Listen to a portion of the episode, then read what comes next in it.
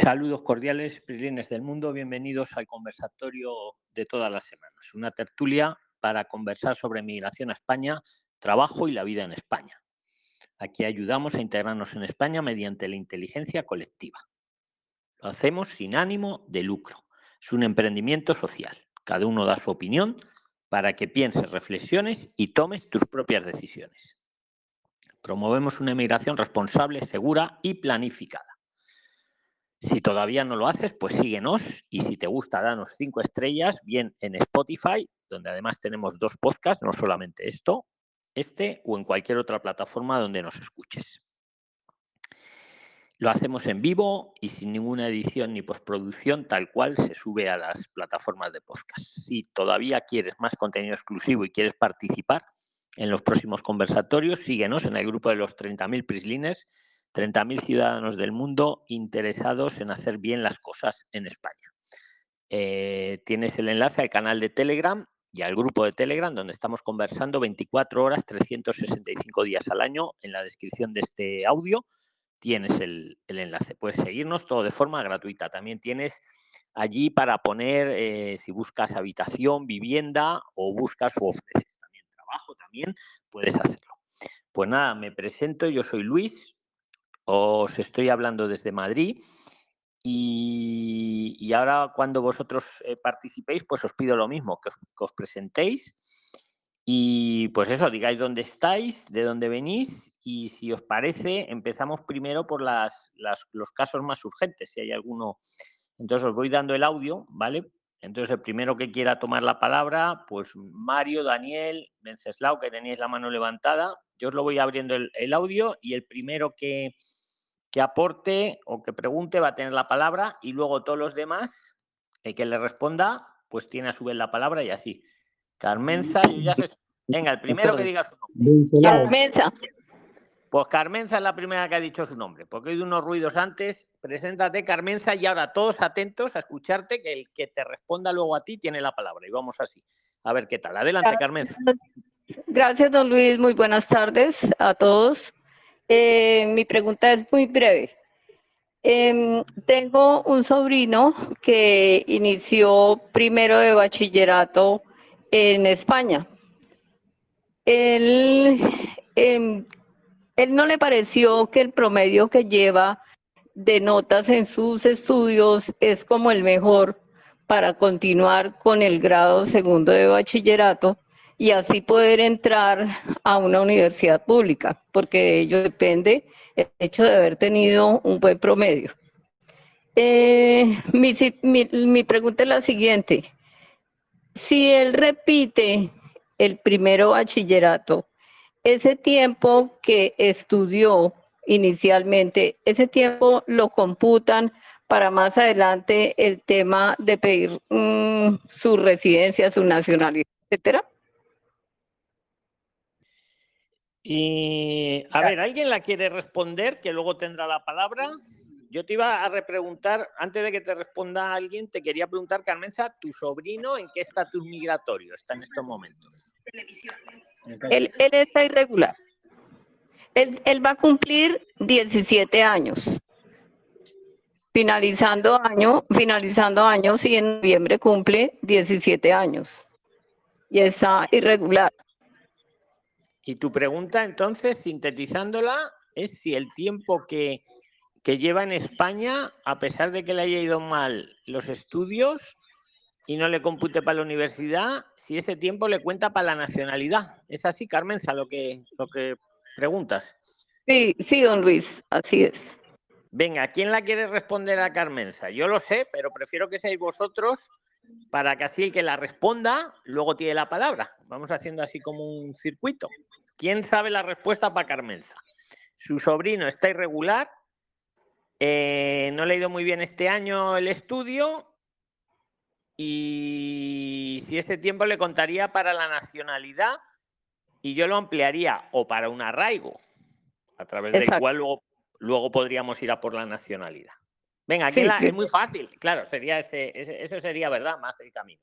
Es muy fácil, ¿quién lo sabe? Venga, Prilines.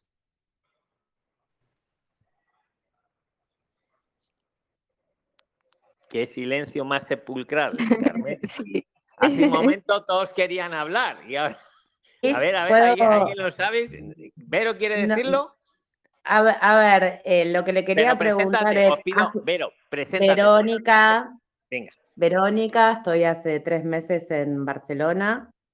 Eh, Carmenza, ¿hace cuánto que está tu sobrino?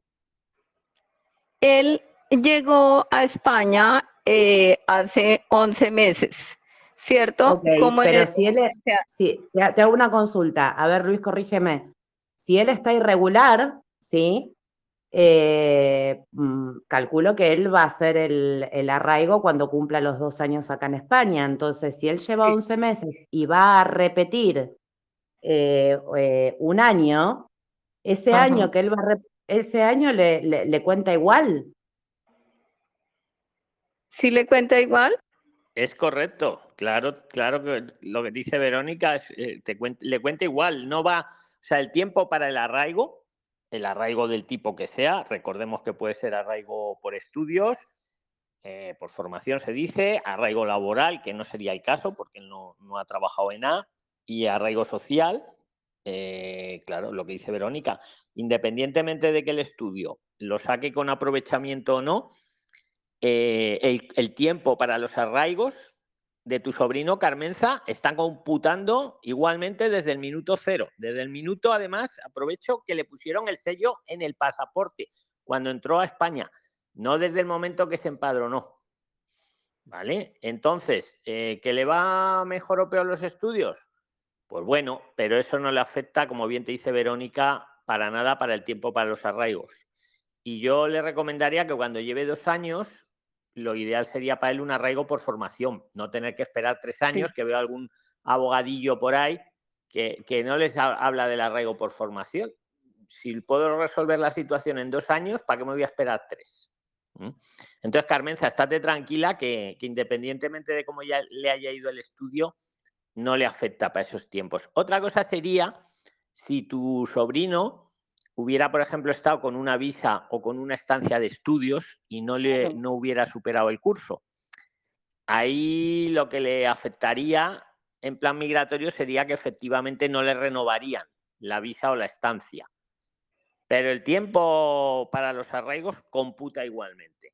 No tiene nada que ver, ¿vale? No, don Luis, el, el, primero que todo, gracias, Verónica. De verdad, muy amable por su respuesta.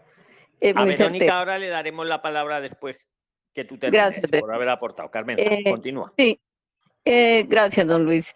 don Luis, inicialmente pues él llegó con su mamá, iniciaron, llegaron pues como con, con turismo de turistas, porque aquí en Colombia no, no piden visa para llegar allá, a España. Entonces, la mamá decidió pues quedarse y eh, inició, él inició sus estudios en septiembre, ¿sí? Eh, ¿Qué sucede? Él, él, pensó realmente que iba a poder, eh, es, que, es que la calidad de, de, estudio en España, discúlpeme, ah, pues yo siento pena porque es verdad, amo Colombia, pero la calidad de estudio en Colombia es inferior, ¿sí? Entonces, eh, cuando él comenzó a hacer primero, eh, se dio cuenta de que iban más avanzados eh, en, los estudios. Aún así, eh, procuró, no perdió, pero tampoco logró el, promedio alto, ¿cierto? un promedio alto que era a lo que él iba, ¿sí? Entonces, por eso él prefiere perder y, repetir nuevamente el, año para así pues ya con más confianza, con menos eh, barrera idiomática, en el sentido, por ejemplo, de que está en Barcelona y pues ese colegio todo es en catalán excepto la clase de inglés, ¿cierto? Entonces, pues... Tenerlo en cuenta, claro, porque te iba a decir yo, barrera idiomática, no sé cuál es la barrera. Ahora, ya que me dices que está en Cataluña, sí lo entiendo, lo entiendo. Sí, sí, es, es esa es esa porque realmente Cataluña es hermoso, es, es, un, es todo lo que es la región, región de Cataluña es como esto. Entonces todo es muy lindo, todo eso son pues muy bien todo. pero, en, pero el colegio o el instituto donde está, eh, todo lo, todo es en catalán, totalmente, totalmente. Igual eso no tiene nada que ver, ya son cosas que ha superado y por eso quiere eh, esto nuevamente, ¿sí? Hacer el eh, repetir. Y pues a mí me parece, porque si el objetivo es eh, lograr el ingreso a una universidad pública, o de verdad que sería lo mejor. Vale, pues queda claro, dile que no se preocupe, porque para el, como él está irregular, el tiempo para los arraigos, el estudio, independientemente que te vaya bien o te vaya mal, el tiempo computa igual y el año que lleva eh, no lo pierde a nivel de, del tiempo para el arraigo por para cualquier arraigo, vamos, el de formación incluido, y para la futura nacionalidad de tu sobrino. Y bueno, yo creo que en el plan académico pues yo creo que ha hecho lo correcto, pero no le afecta, ¿vale? Distinguirlo. Entonces ahora le doy la palabra a Verónica, que fue la que respondió a Carmenza. nuevamente, muchísimas gracias, muchísimas gracias a todo nuestro grupo de Prislines. Adelante, ese es el mejor, ese es el mejor. Hoy se te mande una invitación a, a Tel. Perfecto, Carmenza. Pues eh, ahora, le, ahora le doy la palabra a Verónica. Verónica, eh, bueno, estar todos atentos a la inquietud que plantee Verónica o el aporte que quiera plantear también, como ha hecho anteriormente. El que la responda luego a Verónica, a su vez le voy dando la palabra. ¿Vale? Venga. Adelante, Verónica. Eh, les comento, yo estoy hace tres meses, vine como turista eh, a la semana de estar acá como turista, presenté la estancia de estudios eh, de un curso de larga duración de siete meses de catalán, presencial, con todos los requisitos. Lo presenté el trámite eh, con el certificado digital, o sea, telemáticamente. me aseguré de tener toda la documentación, hice la tarea, contraté el seguro, ¿no? Todo, todo, todo como, como se pide. Eh, y me llegó eh, el 31 de mayo, es decir, hace 11 días, un mail, el cual no vi, ¿sí? De la administración, em, porque yo tildé la opción, Luis, para que me notificaran por mail. Este, me llegó un mail solicitándome documentación que yo ya había presentado, es decir, puntualmente me solicitan que presente eh, lo del seguro ¿sí? Eh, y el certificado médico. Ambas cosas yo las presenté eh, cuando metí los trámites. Cuando metí el trámite estaba toda la documentación completa. Y dice, eh, está el requerimiento y después dice rechazo de notificación por, por caducidad. Dice, eh, remitida por Oficina de Extranjería en Barcelona el 31 de mayo, ha sido expirada por caducidad al superarse el plazo establecido para la comparecencia.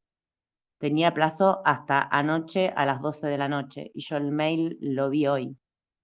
Eh, porque bueno, justo se dio que estaba yo sin, sin computadora y como no, no suelo mirar los mails del celular, eh, bueno, se me pasó. Y entonces ahora no, no sé si esto lo puedo recurrir, que, en qué situación quedo. Porque tengo pues entendido que se archiva el expediente. Todos los que la habéis escuchado, a Verónica, el que la quiera responder, con su opinión, porque ya sabemos que aquí cada uno da su opinión, para que el oyente piense y reflexione y tome sus decisiones, pues luego el que le dé la opinión a Verónica de lo que puede hacer con lo que le ha ocurrido, luego le doy la palabra, ¿vale?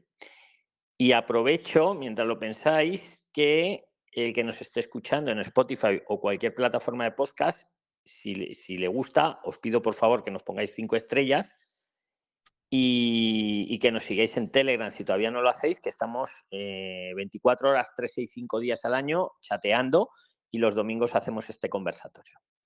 ¿Quién le quiere aportar algo a Verónica? Edgardo puede conocer la respuesta? Edgardo, tú, adelante, Edgardo. Preséntate brevemente, por fin. Yo te conozco muy bien, pero seguro la audiencia nueva no. Adelante, Edgardo. Saludos, eh, soy Edgardo García, ah, desde Colombia. Eh, bien, según escuché, le dice que en este caso la estancia le ha sido rechazada por las razones que expuso de que no, digamos, no present, no, según la administración, no presentó una documentación. Eh, luego de un rechazo, tenemos conocimiento de que se puede recurrir en los siguientes 30 días, a hacer el recurso de reposición y hasta los 60 días se puede presentar el contencioso. En este caso, eh, opino que podría colocar el recurso de reposición ya que lo hizo de forma telemática, hay formas de cómo comprobar de que ya había juntado esa documentación. Y, este, argumentando bien el recurso de reposición, probablemente este, puedan reactivar eh, la estancia, la solicitud. ¿Qué opina Verónica? Eh, Sí, lo que no sabía yo es cómo, eh, cómo puedo hacer ese recurso de reposición, si lo puedo hacer directamente yo, telemáticamente, em, o me conviene, no sé, contratar a algún abogado que me lo haga, porque la, verdad es que, nada, me dio sentí mucha impotencia. ¿Pero por qué motivo te lo denegaron, lo sabes?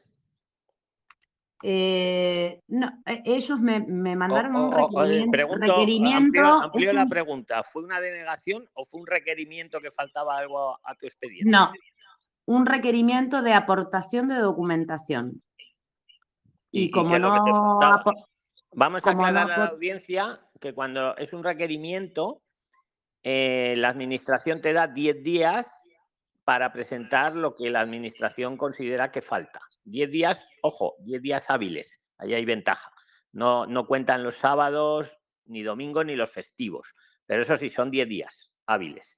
Claro, si uno no atiende a ese requerimiento en esos 10 días hábiles, eh, se archiva el expediente y entonces entra a computar los plazos que Edgardo os acaba de explicar.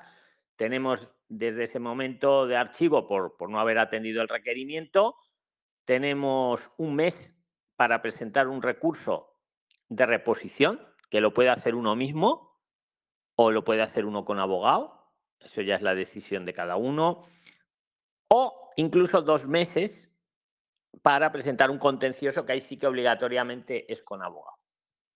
Y también se pueden hacer los dos. Primero el de reposición y si no me satisface la respuesta, luego miré al contencioso y ahí el plazo ha quedado un poco congelado, el de los dos meses para el segundo. Pero curioso, Verónica, tu requerimiento es una pena, ¿eh? O sea, esto sirve muy bien de ejemplo para todos.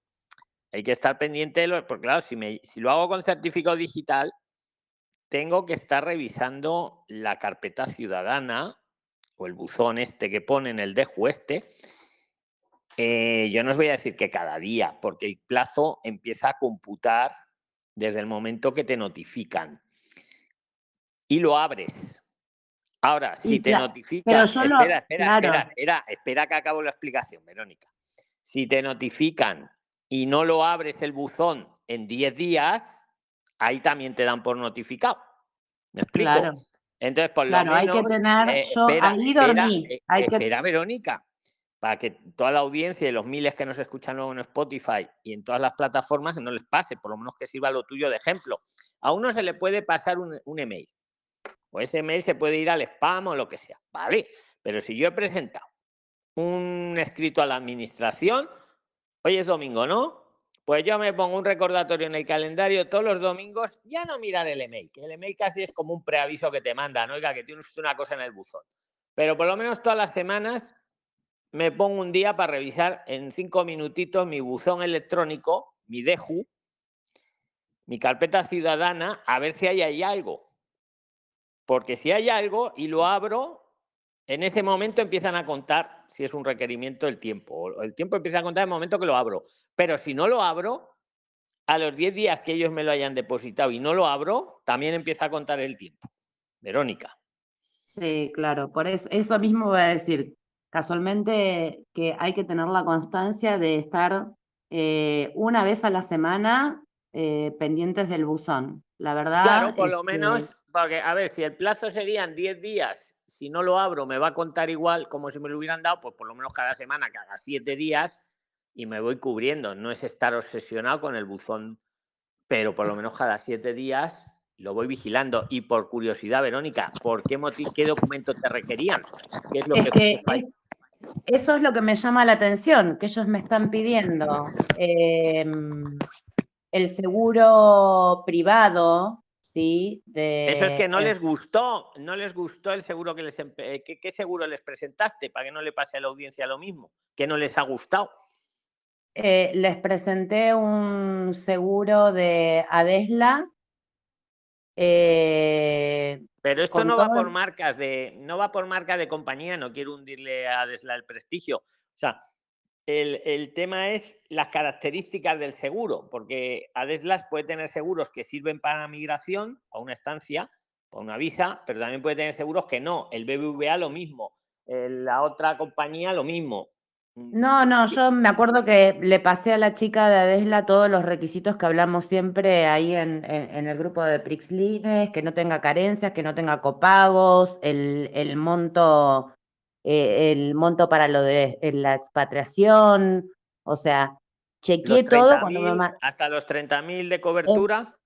Sí, sí, sí, y sí, hasta los ¿Y 30. por qué, y por qué Hasta los requieren 30 ese mil seguro? y el seguro, el seguro, a ver, mi estancia de estudios, eh, el, el curso que presenté es de siete meses eh, y el seguro eh, lo saqué por, eh, por, por, no me acuerdo si por siete meses o por un año ahora. Pero ¿Y tienes ahí lo que te decía el requerimiento para afinar un poco más, Verónica? Dice documentación requerida, documento acreditativo de que la persona cuenta con un seguro privado de enfermedad concertado con una entidad aseguradora autorizada para operar en España y cuya cobertura sea idéntica a la del Sistema Nacional de Salud, extendiéndose durante todo el tiempo de duración de la estancia que se solicita. Dicho seguro no debe contar con limitaciones ni temporales ni económicas respecto a las coberturas ni copagos superiores a 10 euros. Igualmente debe tratarse de un seguro sin periodos de carencia. Será válida una carencia de hasta seis meses si se incluye indicación de no aplicación de dicha carencia en sus puestos de accidentes o urgencia vital, ni cláusulas de reintegros eh, de cantidades con posterioridad a la presentación de un servicio, aportando además justificante conforme se encuentra al corriente en el pago del mismo póliza de seguro médico y último recibo de pago. Deberá aportarse la documentación que permita comprobar todos los requisitos anteriormente descritos, así como jus- justificante de estar al corriente del pago o cualquier certificado que acredite que el seguro está en vigor. También será válida Va- la acreditación. Me piden eso y después, especificación de la cobertura del seguro médico contratado, acreditación de encontrarse al corriente de pago de la Bueno, póliza sí, de sí. seguro No, médico. nos queda más o menos claro. Entonces, vamos a ir a la chicha. Desde luego, ten- a ver, el plazo ya para, el, para atender el requerimiento, o sea, ahí se ve que hay buena fe por parte de la administración. Se ve que todos esos requisitos que nos acabas de relatar, y alguno más a lo mejor que ya te he cortado, eh, hay algo ahí que, no es que a lo mejor eh, que no estaba especificado en la póliza, que a lo mejor la póliza lo cubría, no lo sé, pero no, no les queda claro. Entonces, ¿qué habría que hacer a alguien que le ocurra algo similar o a ti? Atender a ese requerimiento, aunque a ti ya se te ha pasado el plazo, entonces vamos a pasar al plan de Edgardo, pero a alguien que le ocurra, lo que tiene que hacer es revisar bien la póliza que adjuntó y revisar el, el- el recibo o el certificado de que está al corriente del pago. Recordamos, no es obligatorio que esté pagado por todo el año, pero sí es obligatorio que la compañía de seguros nos emita un, como un certificado que está al corriente de pago. Por ejemplo, si lo estás pagando cada mes o cada tres meses, etc. ¿no?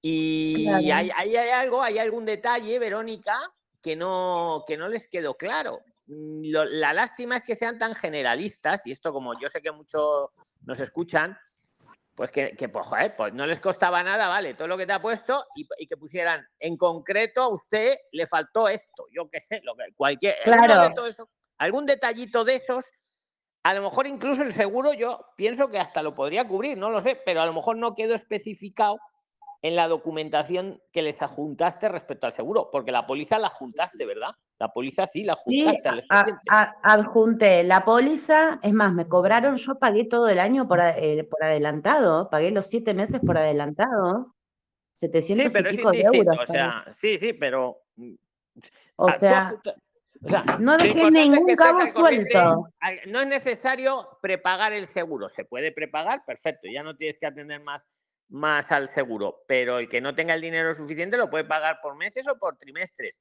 Pero Claro. insisto, pero aún así no te lo. Aunque pagaras tú por adelantado todo el seguro, eso no era.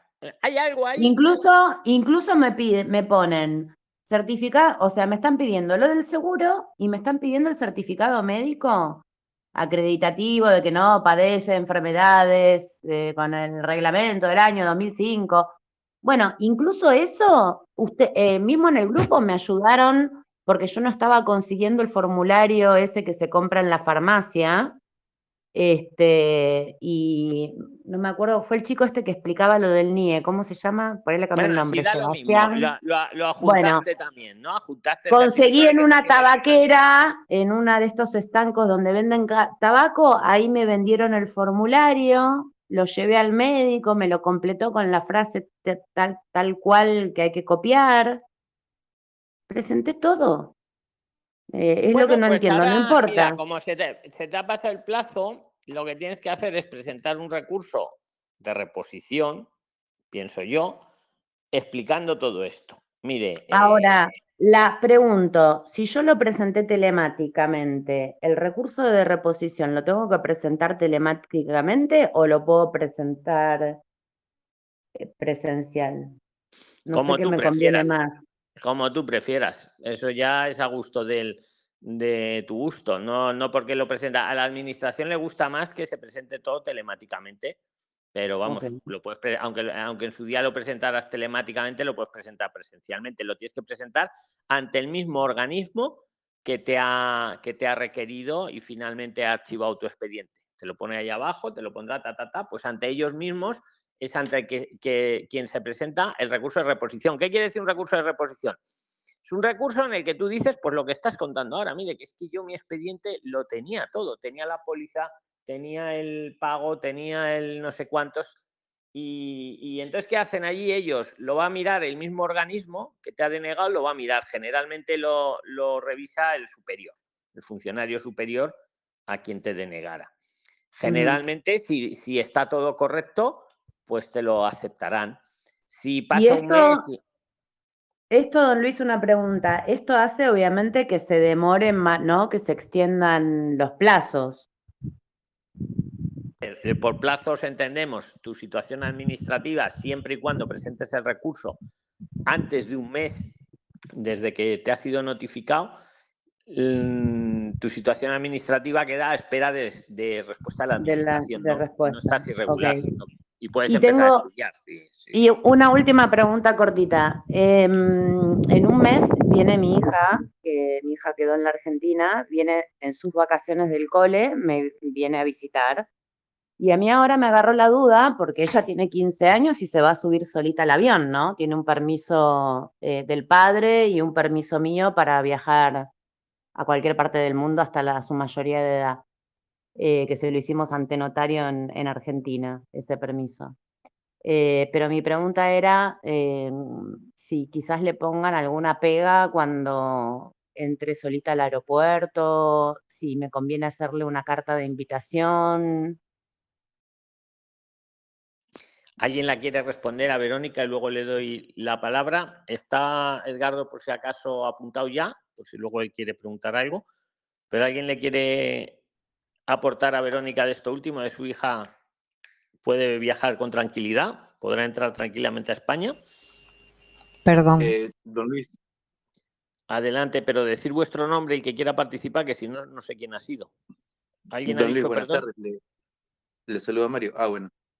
Adelante, pues venga Mario, preséntate y respóndela y te apunto para luego. Buenas tardes, buenas tardes Luis, buenas tardes Prixiliners. Bueno, buenas noches ya. Yo estoy aquí en, Barcelona eh, para responder la pregunta que dijo eh, Vero.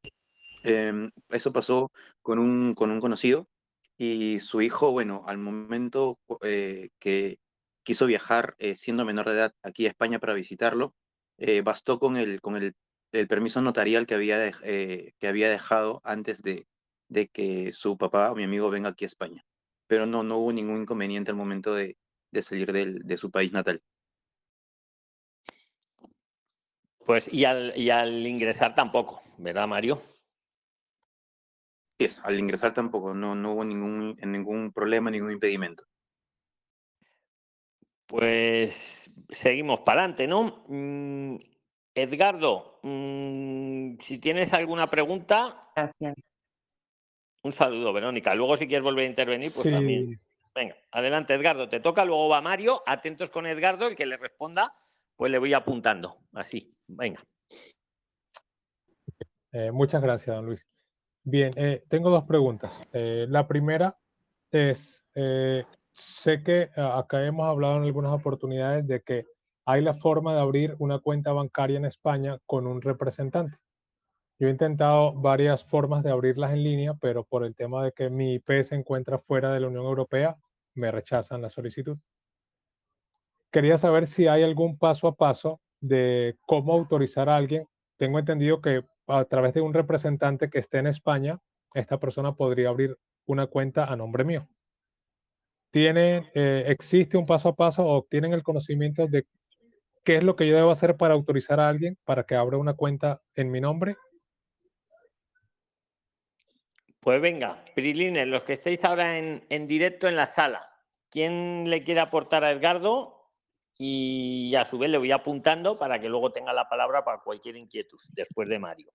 ¿Vale? Yo voy así, vamos haciendo así el círculo. y oye, ¿por qué no te lo han dejado no se lo han dejado abrir, Edgardo. ¿Cuál ha sido el que lo has dicho? Pero es que no te he prestado, no me he enterado, vamos.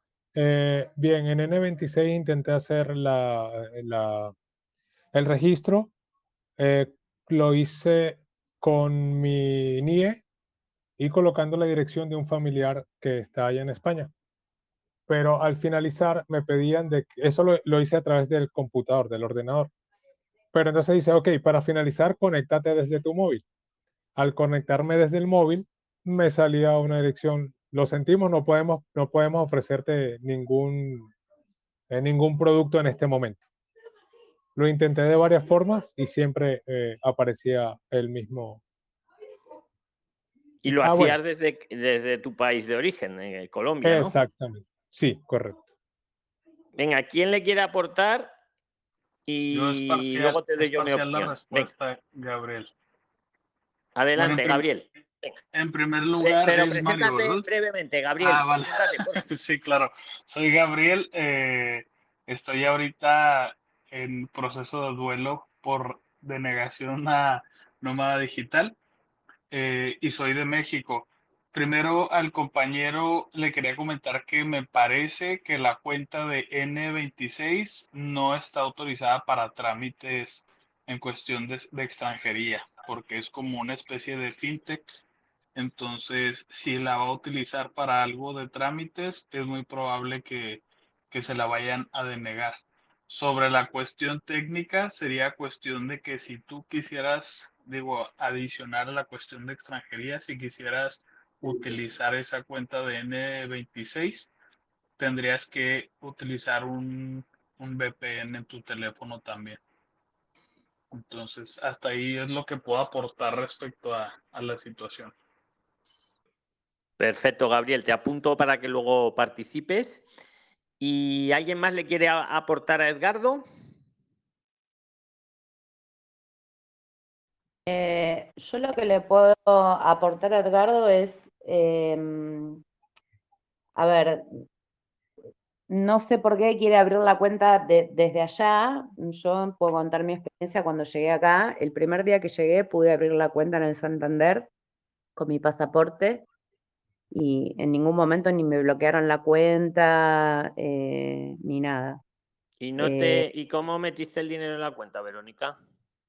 Eh, bueno, sacar el dinero de la Argentina, la verdad que era todo un problema y lo sigue siendo.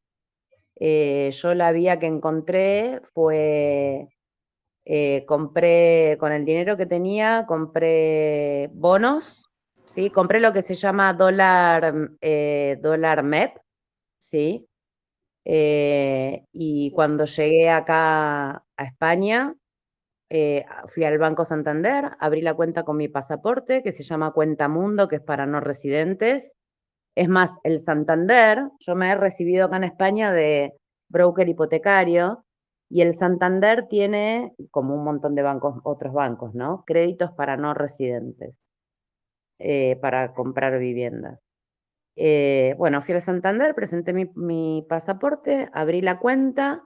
Una vez que tuve la cuenta abierta, ahí lo que hice fue, di la orden para que me envíen esos dólar MEP a la cuenta de España y España me pagó con euros. Saqué el equivalente en euros. Y una cosa, Verónica. Eh, te, piden, te piden, eh, obviamente, la, la, justificación de los fondos, ¿no? Yo le avisé con anterioridad al banco que iba a estar recibiendo ese dinero que provenía de la venta de, mi propiedad. Eh, después hubo otro dinero que era de la venta del auto y tuve que presentar la, la factura de venta del auto. O sea, te piden justificación de todo. Pero ¿cómo logras mandarlo desde la Argentina aquí? ¿Lo tenías en, o sea, lo tenías en los bonos esos, no? No, eh, yo tenía los dólares en mi banco de Argentina, ¿sí?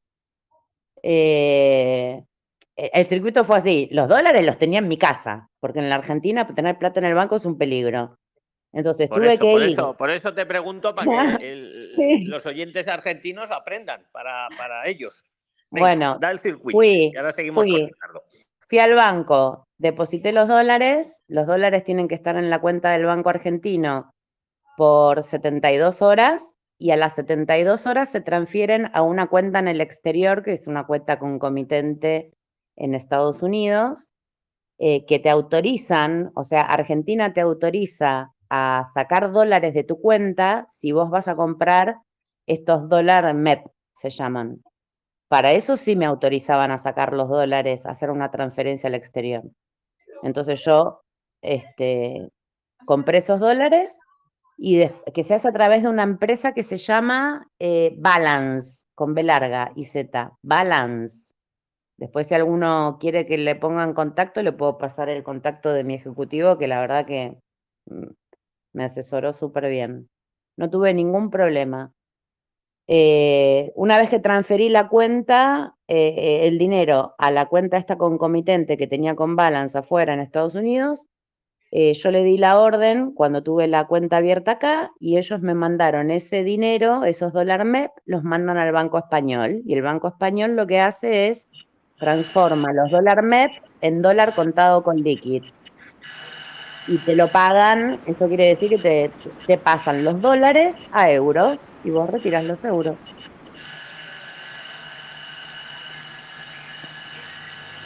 Pues queda claro para los oyentes argentinos. ¿Vale? Verónica está preguntando que si es solo audio o audio y vídeo, como cada uno quiera. El que se quiera poner el vídeo puede ponérselo. El que esté en pijama y no quiera ponerlo, pues que no lo ponga. Lo importante es que nos escuchemos. Que escuchar. Mm, bueno, gracias Verónica por el aporte que es muy interesante para, para tus compatriotas, ¿vale? Porque yo sé que está complicado sacar de allí el dinero. Edgardo, yo pienso lo que te ha dicho Gabriel. A ver, eh, la N26 en cierto modo, a veces le han puesto. Antiguamente le ponían pegas los de extranjería, ¿eh? Pero creo que últimamente, ojo, creo, ¿eh? No, no pongo la mano en el fuego. Ya al final se sacaron una, como una licencia y ya tienen Iván español. Y ahí yo creo que deberían de aceptarlo los de migración. Pero vamos, no pongo la mano en el fuego, pero ahí lo digo. Sí que antiguamente no, porque era una fintech, pero ya. Y lo otro eh, sigo estando de acuerdo también con Gabriel, con una VPN. Una, mira, una, eh, el pionero que hizo una cuenta en N26 de todos los prilines fue eh, Carlos Ariel Montenegro, que le visteis en el vídeo que hicimos de Loja y tal. Y él la abrió, fijaros, desde Argentina. Eh, con una VPN que puedes simular como que estás en España, ¿no? Pero luego le llama el ejecutivo, eh, te llaman lo que tú dices, tiene que ser con el móvil, que también le puedes poner una VPN. Total, que a él le detectaron que estaba en Argentina, ¿no? Y decía, no, es que tiene usted que estar en Europa o tal. No, pero él dijo, no, pero es que estoy de vacaciones. Y se la abrieron. Y se la abrieron. Ahí quedó. No digo ni que lo hagan ni que no lo hagas, pero es que lo, a donde quiero llevarte es que ellos quieren que, el que se abra la cuenta esté aquí en, la Unión Europea. Por motivo, no sé, por compliance o por lo que sea. Claro, por un lado te detectan por la IP, eso se puede resolver con la VPN. Y bueno, y ahí te lo dejo, ¿no? También estoy de acuerdo con lo que dice Verónica. A lo mejor te compensa cuando llegues a España abrirlo, eso sí, justificando la procedencia del dinero, y tal. Y otra, otra opción que hay, ya para dejar de todo, por lo menos lo que yo sé, dicho, eh, con un apoderado. Coges una... Ah, eh, es, que mi, mi, pregunta es directamente eso. O sea, ¿cómo se hace ese tema del apoderado para, para que me abran la cuenta? Pues mira, así dicho, preguntar en el banco, porque cada banco tiene, te va a pedir un, eh, el poder va a tener que ser de determinada manera, entonces te conviene averiguar directamente en el banco donde vas a presentar el poder. Okay, Está bien, pero efectivamente, o sea, Edgardo, sería eh, abrirlo de un apoderamiento, así dicho, es tú apoderas a una persona en España, por supuesto de confianza, para que te abra una cuenta bancaria a tu nombre. Tú, tú como además eres abogado, pues sabes muy bien, tú puedes dar poderes amplios o poderes limitados, ¿no? Pues le, limitas el poder pues para abrir una cuenta bancaria. O, si es muy, de muchísima confianza, le puedes dar poderes amplios. Y lo que dice Verónica, habla un poco también con el banco a ver si piden algún requisito más. Pero vamos, en principio es eso. Luego yo sé que hay ahí intermediarios a veces, pero ahí hay, que tener mucho cuidado, porque hay supuestos intermediarios que lo único que hacen es sacarle el dinero a uno, porque oye, lo difícil es tener a alguien de confianza en España para poderle apoderar para que me abra una cuenta bancaria. Y, lo que dice Verónica, que el banco me pide algún requisito más, pues lo averiguan. Y es, o sea, en teoría es simple. La, la cuestión es esa confianza, ¿no, Edgardo? Pero piénsate también si es muy necesario. ¿Y por qué motivo la quieres abrir con anterioridad? Por, eh, para ir enviando el dinero poco a poco, o sea, digamos, eh, eh, los ahorros que voy teniendo mensualmente, irlos sacando de una vez, es, digamos, la idea. No es, pero no, es, un requerimiento principal, realmente. Claro, pues eso, lo, mira, está bien que lo pongas en la mesa.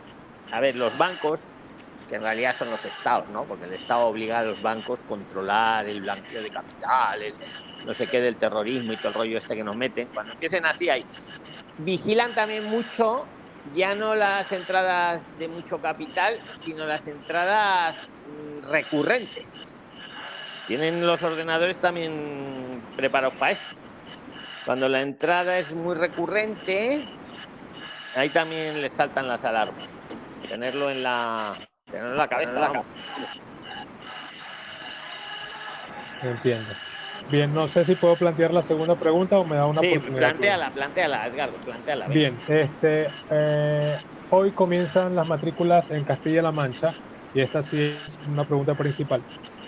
Eh, yo, estuve, yo estuve anoche metiéndome en el sistema de admisión de Castilla-La Mancha y allí al momento de hacer la solicitud de la plaza me, me solicitan una dirección de la ciudad donde yo estoy solicitando la plaza. Me salta la duda porque es, de hecho, es, requisito. Si no lleno ese campo, no me permiten registrar la solicitud. ¿Cómo resuelven eso las personas que estamos fuera del país? O sea, ¿qué dirección podemos poner? Ya unas personas me dieron unas ideas, pero me gustaría plantearlo para saberlo y para que otras personas que se encuentren en la misma situación eh, sepan qué hacer en ese momento. Venga, Prilines, ¿quién le responde a Edgardo? ¿Qué dirección puede poner ahí? Si alguno se ha pasado. Y luego, pues también le anoto para que tenga la palabra. Luego va, después de Edgardo va Mario, luego va Gabriel y luego el que le responda ahora a Edgardo. ¿Qué, qué opinión tenéis de este tema? Y, De un y familiar. hago- Adelante, Paulo. Tal vez de un familiar. Bueno, es que justamente no tengo un familiar en esa, en esa comunidad autónoma. Tengo familiares o conocidos en otras comunidades. Eh, sin embargo, pues yo estoy solicitando plaza en varias de manera de garantizar de que alguna, en alguna me salga eh, la plaza. Entonces, en Castilla-La Mancha como tal no tengo una dirección de todo Castilla-La Mancha, no tengo en ninguna de las provincias eh, familiares o conocidos. Entonces ahí es donde está la duda. ¿Alguien más tiene alguna posible solución para Edgardo? Yo, Es- Venceslao. está- Adelante, Venceslao. Disculpen, este, y no, eh, digo, si el amigo no puede conseguirse, por lo menos arrendar algo desde donde está y que, que- y que le permitan utilizar esa, ese arriendo como dirección, por lo menos para lo de la matrícula. Mm, bueno, ahí queda dicho también, pero una pregunta, le repregunto a Edgardo una cosa. Claro, Edgardo está haciendo una buena estrategia, o sea, está aplicando a varios institutos, a varios estudios, a varias FPs, me parece, en distintas, en distintos lugares para no quedarse sin plaza, ¿no? Para que luego al final, pues al final va a quedarse con una, claro, lógicamente, pues uno no se puede. Pero el aplicar puede aplicar a varias. Entonces, en esos formularios para aplicar le piden una dirección. Hombre, yo, yo te digo una idea ya. Eh, yo pondría, se podría poner la misma dirección en todos los, en todos los aplicantes, aunque esté en otra comunidad. Porque ellos, yo creo que te están poniendo, te piden una dirección, pero que no es que vaya a ser tu dirección definitiva. O sea, yo, por ejemplo, estoy aquí en Madrid y puedo aplicar a un instituto en Galicia y puedo aplicar a un instituto en Barcelona y en el formulario pongo la dirección de Madrid. No pasa nada. Luego ya si me al final me matriculo del todo en Barcelona, ya me iré a vivir a Barcelona. O sea, por ahí yo creo que una parte de la dificultad está resuelta, Edgardo, que no habría que buscar una dirección de cada provincia. Sí, No sé el si- tema está en ese, en que en el, en el formulario, en el desplegable, solo me aparecen las provincias de Castilla-La Mancha. No me permite elegir eh, otra comunidad autónoma. En el desplegable para elegir la dirección, ¿no? Sí, correcto. ¿Qué pillines? Pues eso lo han puesto ahora a nuevo, por así decirlo. ¿Qué pillines? Eh, pero claro, a mí ahora se me está ocurriendo, o sea, es que yo puedo aplicar, pues yo qué sé, a un centro en Castilla-La Mancha, por seguirlo. Y, y yo qué sé, puedo estar ahora viviendo en Andalucía y mi objetivo al final es si me aceptan en ese centro irme a vivir a Castilla-La Mancha, lógicamente para poder ir a clase. De alguna forma lo tienen que resolver eso. ¿Has probado a hablar con el centro? Porque es que eso lo veo muy, lo veo como no, o sea, ¿qué pasa? Que yo para aplicar a un centro tengo ya que estar allí físicamente. No sé si, si lo veis. O sea, no te deja elegir, eh, la dirección la tienes que ir eligiendo con las provincias, con desplegable, ¿no? Y no los pone de fuera del...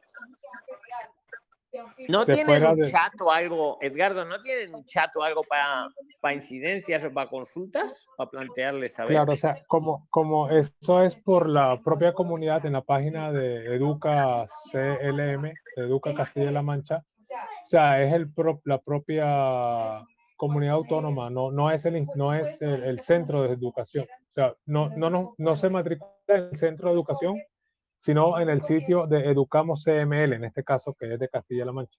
Ya te entiendo. O sea, el Eh, que lleva los aplicativos es como la comunidad, en este caso la de Castilla-Mancha. Eh, Exactamente. En, otra, en otras exactamente. comunidades te pasa lo mismo cuando aplicas a otros. No, porque todavía, o sea, no. eh, lo estoy haciendo en Castilla-La Mancha porque están abiertas las matrículas para centros de arte.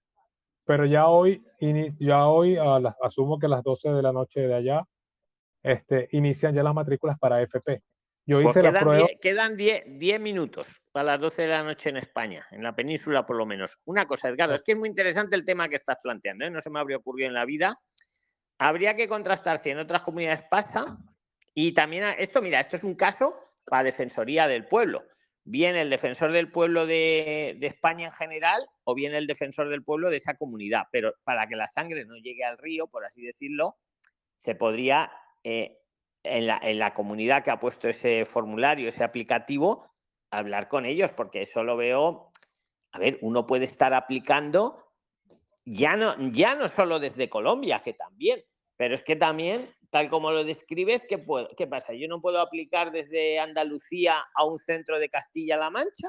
Porque todavía no he fijado mi domicilio en Castilla-La Mancha. Eso se lo dices al defensor del pueblo, de la comunidad autónoma donde estén, y ya verás qué rápido lo cambian. Pero a lo mejor, hablando con ellos directamente y razonándolo, es que no es, es que no, no lo veo bien. O sea, no sé qué opináis vosotros. Porque, están, porque están, están, limitando las plazas solo a, las personas que ya están radicadas en, el, en, la, en la provincia. Claro, pero este es que eso, eso es inconstitucional. O sea, eso ya te lo digo yo que es que está mal. O sea, es que no, no pueden. O sea, no es de recibo. ¿Qué pasa? Si yo todavía no tengo el domicilio, pero independientemente de mi nacionalidad o mi ciudadanía, ¿eh? yo soy catalán y quiero venirme a estudiar a Madrid y todavía no he fijado mi domicilio en Madrid, porque vivo todavía en Cataluña, pero me voy a ir a Madrid o a estudiar allí.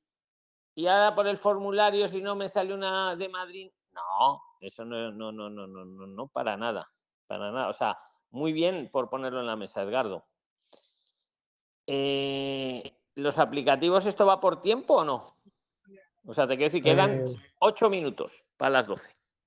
Mañana, o sea, en ocho minutos los abren para yo, asumo, porque la fecha, la fecha de inicio de Castilla-La Mancha es el 12, 12 de junio. Entonces, asumo que lo habilitarán a las 12 de la noche o no sé. Sí, el 12 de junio en España es dentro de, de 8 minutos. Correcto. Los que estéis interesados. Pues manténnos informados de este caso. Yo intentaría contactar con los, con la, con los que lleven esa, ese aplicativo de la comunidad y, si no, iría al defensor del pueblo de, la propia comunidad. ¿eh? Sabéis que en España hay el defensor del pueblo para toda España y luego cada comunidad tiene su defensor local. Eh, pues digo, esto se hace por internet, ¿no? Es que es un derecho fundamental, vamos, lo veo un poco. Don Luis, a ver, una consulta. Sí, y si... pero del tema de Edgardo, ¿eh? De Edgardo, de Edgardo. Digo. También para... Vale, luego vas tú, Gloria. Vamos, Verónica, venga. Del tema de Edgardo. Y luego los nuevos os apunto para que participéis. Venga, Yo también quiero participar y estoy en España. Por favor, es una consulta rápida, don Luis. Vale, no, pero tenéis que aportarle, a ver, va participando el que antes ha aportado, porque es que si no, es una locura. Mira, ahora luego, cuando acabe Edgardo, bueno, escuchar, cuando acabe, escuchar, Pilar, cuando acabe Edgardo, luego va Mario, luego va Gabriel, luego, luego va Paulo y luego va Venceslao y luego va el que ahora le aporte a Edgardo. O, a ellos, o a los que van. Claro, es que tenemos que hacer, organizarlo de alguna forma. Venga, Verónica, rápido. Venga. Rápido. Digo, don Luis, ¿qué pasa si Edgardo agarra ahora para poder aplicar y en ese desplegable pone como dirección la, la, la dirección de algún instituto de ahí? y después hace el reclamo al defensor del pueblo y bla, bla, bla, porque hasta que le contesten. Mira, me parece también muy buena idea, Edgardo. No te quedes paralizado por eso. Pon una dirección ahí de la idea que se me había ocurrido era colocar la dirección de un hotel. sí, eso y, y, también me lo plantearon en el grupo. Venga, pues ya está. sí, no te quedes paralizado la solicitud por eso. Y en paralelo, y como bien dice Verónica, métele a la web del defensor del pueblo de allí, de Castilla-La Mancha, de donde sea.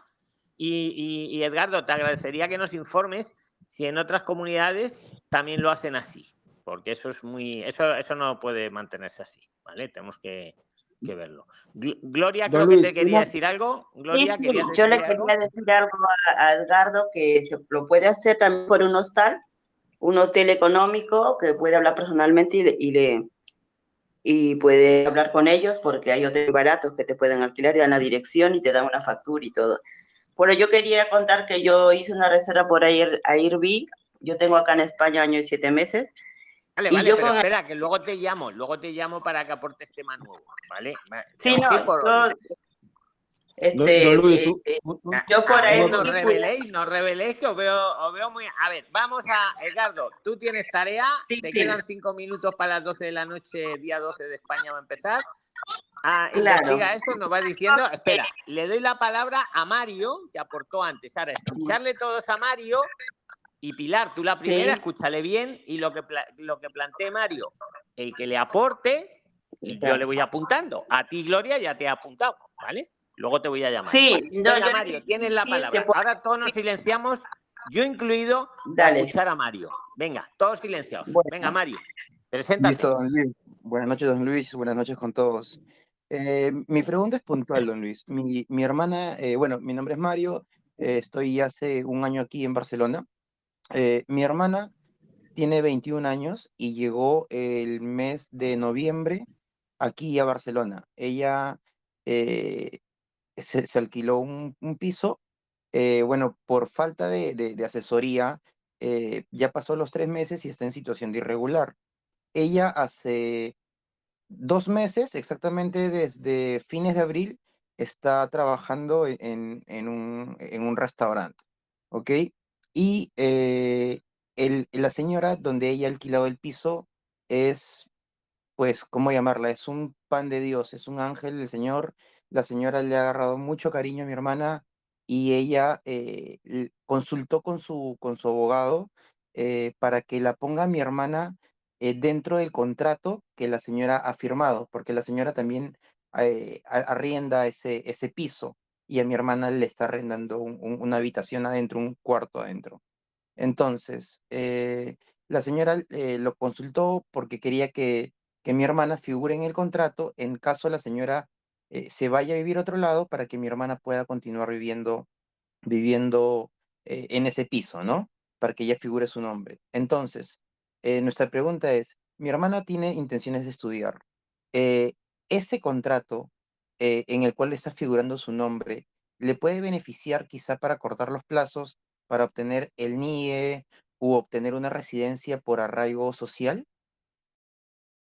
Esa es mi duda, don Luis. Venga, pues a ver quién le responde y en especial invito a responderte a Pilar y a Marcé Correa, que, que sé que quieren intervenir, y a- o a cualquier otro, que le sepa resolver a Mario la inquietud.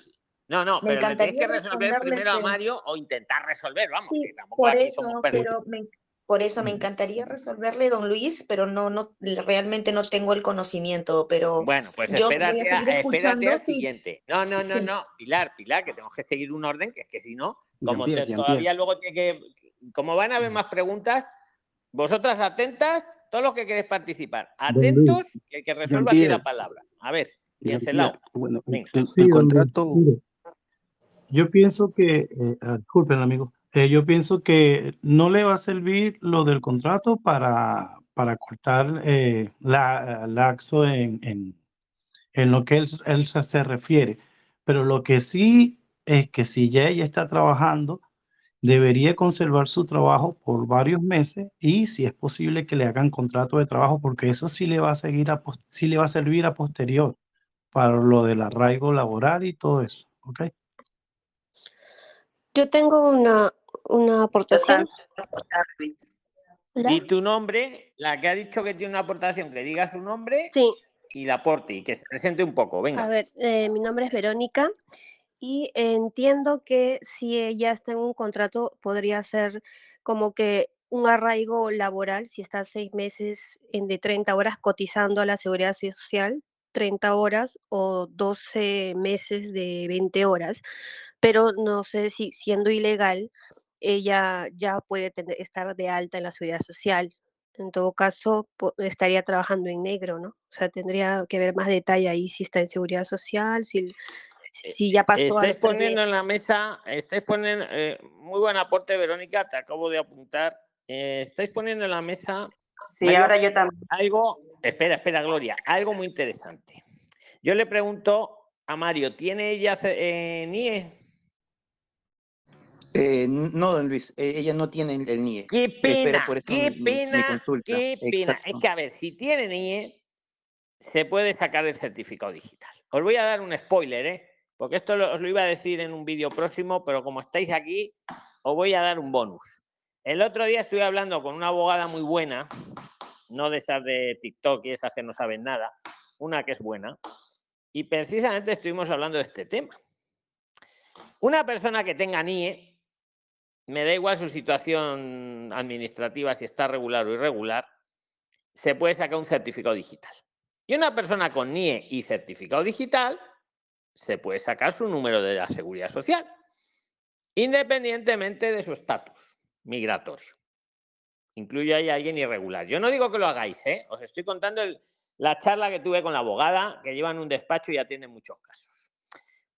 Un empleador a día de hoy, podría ser el caso de tu familiar, para contratarte, él no tiene que estar rebuscando estatus migratorios de nadie, ni nacionalidad, ni nada. Él te pide, deme su número de la seguridad social, dígame su NIE y yo mañana le contrato. Y cotizo por usted. ¿Vale? Esa persona está irregular, pero está cotizando. El empleador está pagando las cotizaciones. Ahora vienen los lobos, te dicen, no, pero le puede caer una, una multa muy gorda al empleador. No, no. Porque al empleador, ¿por qué le cae la multa? Le cae la multa porque si tiene uno contratado en B, no está pagando la cotización a la seguridad social. Pero no es el caso. No es el caso porque aquí el, supuesto empleador, insisto, solo estoy poniendo un supuesto en la mesa, ¿eh? no digo ni que lo hagáis ni que no lo hagáis, lo pongo en la mesa para que lo reflexionéis, que es lo que hacía yo con esta abogada. Si ese empleador está cotizando de buena fe y la seguridad social está cobrando esas cotizaciones, ahí no, al empleador no le van a poner ninguna multa. él está actuando de buena fe. Insisto, cuando un empleador le crujen es cuando contrata a alguien en B, porque claro, se ahorra eh, todas las cotizaciones, no le paga lo justo. Pero si le paga lo justo y paga sus cotizaciones, lo está haciendo bien el empleador. Y el empleado, pues está, es un derecho fundamental el poder trabajar. Y esto es lo que hablábamos un poco. Mm, a yo lo dejo un poco en la mesa, porque luego esto tendría la derivada de lo que acabáis de poner también vosotros. Si lleva los seis meses, podría aplicar un arraigo laboral porque ha cotizado, se lo echarían para abajo, pues no lo sé. Pero también digo una cosa, para un arraigo laboral Mm, aparte tienes que llevar dos años en España, ¿no? Desde que entraste con el pasaporte, el sello en el pasaporte. Un arraigo por formación, también son dos años, y ahí no habría sido necesaria la cotización. Os lo dejo en la mesa solo un poco para que lo reflexionéis. Insisto, no para que lo hagáis o lo dejáis de hacer, hacer ¿eh? que estamos aquí en plan académico. Y esta era la conversación que tenía con la abogada y, y lo veo interesante. Porque cuando multan a un empleador, no lo voy a repetir más, es por no cotizar. Pero el empleador no tiene la obligación de mirar estatus migratorios de nadie, ni el derecho, diría yo. No sé si alguien quiere aportar algo más de esto, si no ya paso a Gabo para que os dé tiempo a todos. Eh, señor Luis, buenas noches. Decid vuestro nombre. a ver, Gloria, luego vas a aportar tú, ¿no? Tú y Gloria ya Sí, voy a aportar para el, eh, luego, luego te llamo, espera, pero luego te llamo. Orlando, venga, aporta de esto. No, no, la, pregunta que le iba a decir era, después del niño uno saca la, hoja digital. Bueno, pero espera, tenemos que seguir un orden. Es que de verdad, Prilina, lo tengo que hacer así porque es que si no, le eh, nos cerramos los micros, le toca ahora a, a Gabriel. Venga, Gabriel, te toca a Atentos todos. El que le responda a Gabriel, luego le va a tocar y vamos así. Es que es la Solo manera para más agradecerle, don Luis. Solo para agradecerle por darme la palabra. Muchas gracias por su soporte. Es que sí, sí, te la he dado porque pensaba que ibas a decir algo de esto, pero bueno, no importa. Venga, Gabriel, te toca, plantea la duda que tengas, todos te escuchamos con atención porque el que te responda, luego a su vez tendrá la palabra. Venga, Gabriel. Bienvenido, preséntate, por favor. Preséntate. Saludos a todos, mi nombre es Gabriel. Llegué a España a mediados de enero, soy mexicano y soy nómada digital. Ya para quienes han estado ahí en el grupo leyendo mis mensajes, eh, yo he estado aplicando a la residencia por el trabajador internacional. He aplicado dos veces con todas eh, las subsanaciones de, de documentación. Esas dos veces me ha sido denegada. La última vez fue, la última denegación fue el 26 de mayo. Y quien ha estado al pendiente ha sido por la situación del certificado de seguridad social. Ahí ya hemos platicado que, que existe pues una eh, situación como, como usted siempre dice, don Luis, el pez que se muerde la cola, ¿no? Porque están pidiendo para trabajadores ajenos, que es mi caso, que soy empleado de una empresa mexicana y trabajo de manera remota, nos piden que la empresa o se registre en la seguridad social española o que eh, alternativamente que, que nosotros aportemos ese certificado que está al amparo de acuerdos binacionales de seguridad social. La desventaja de ese certificado es que en todos esos acuerdos entre España y la mayoría de los países latinoamericanos, ese certificado es inaplicable porque en primer lugar, pues es de hace de varias décadas, ¿no? No se contempla la figura de teletrabajador internacional ni nada similar. Y además, eh, las, la seguridad social de, de mi país, por ejemplo, me deniega el darme ese certificado, ya que ese certificado al amparo de ese acuerdo binacional únicamente contempla a los traslados intraempresariales, no contempla el que el trabajador esté realizando actividad de manera remota, ¿no? Tiene que haber una parte A y una parte B que recibe, que en este caso tendría que ser España, para que se emita ese certificado. Toda esa documentación, ya para cerrar ese punto, eh, se le ha proporcionado a la UGE porque yo apliqué de manera telemática, aquí como, como les digo, eh, de manera eh, telemática como residencia, y pues me ha salido denegada Aquí lo que quisiera preguntarle a la comunidad y usted, don Luis, es más que nada pues una especie de, orientación un poquito más personal, porque tengo ahorita la opción, bueno, ya, ya tendría que salir de, España, ¿no? Por así decirlo, por la cuestión de, los días de la visa Schengen. Eh, pero tengo ahorita dos opciones para seguir intentando eh, pues quedarme en España, ¿no? O volver a España. La primera sería hacer una, una retirada porque tengo una oferta de trabajo que va a ser remoto, pero tengo que ir a, Estados Unidos por, por un mes y eh, gestionar pues ahí la cuestión de, de, esa oferta de trabajo para después volver y hacer de nuevo la residencia, pero ahora como autónomo, porque con esa empresa sí estaría trabajando como autónomo, a diferencia de la, de la vez anterior, eh, que esa situación como empleado fue la que dio pues esa denegación, ¿no? O la opción B, que sería interponer ahorita mismo un recurso de reposición esperanzado a que corrijan esa discrepancia pues eh, sobre el certificado eh, de seguridad social, que me parece pues también muy distante, pero me gustaría saber cuáles son sus, sus opiniones considerando pues estas variables eh, que me podrían pues ahora recomendar, ¿no? No es tanto una cuestión técnica, sino más bien pues una, una cuestión de estrategia lo que estoy buscando ahorita de su aporte.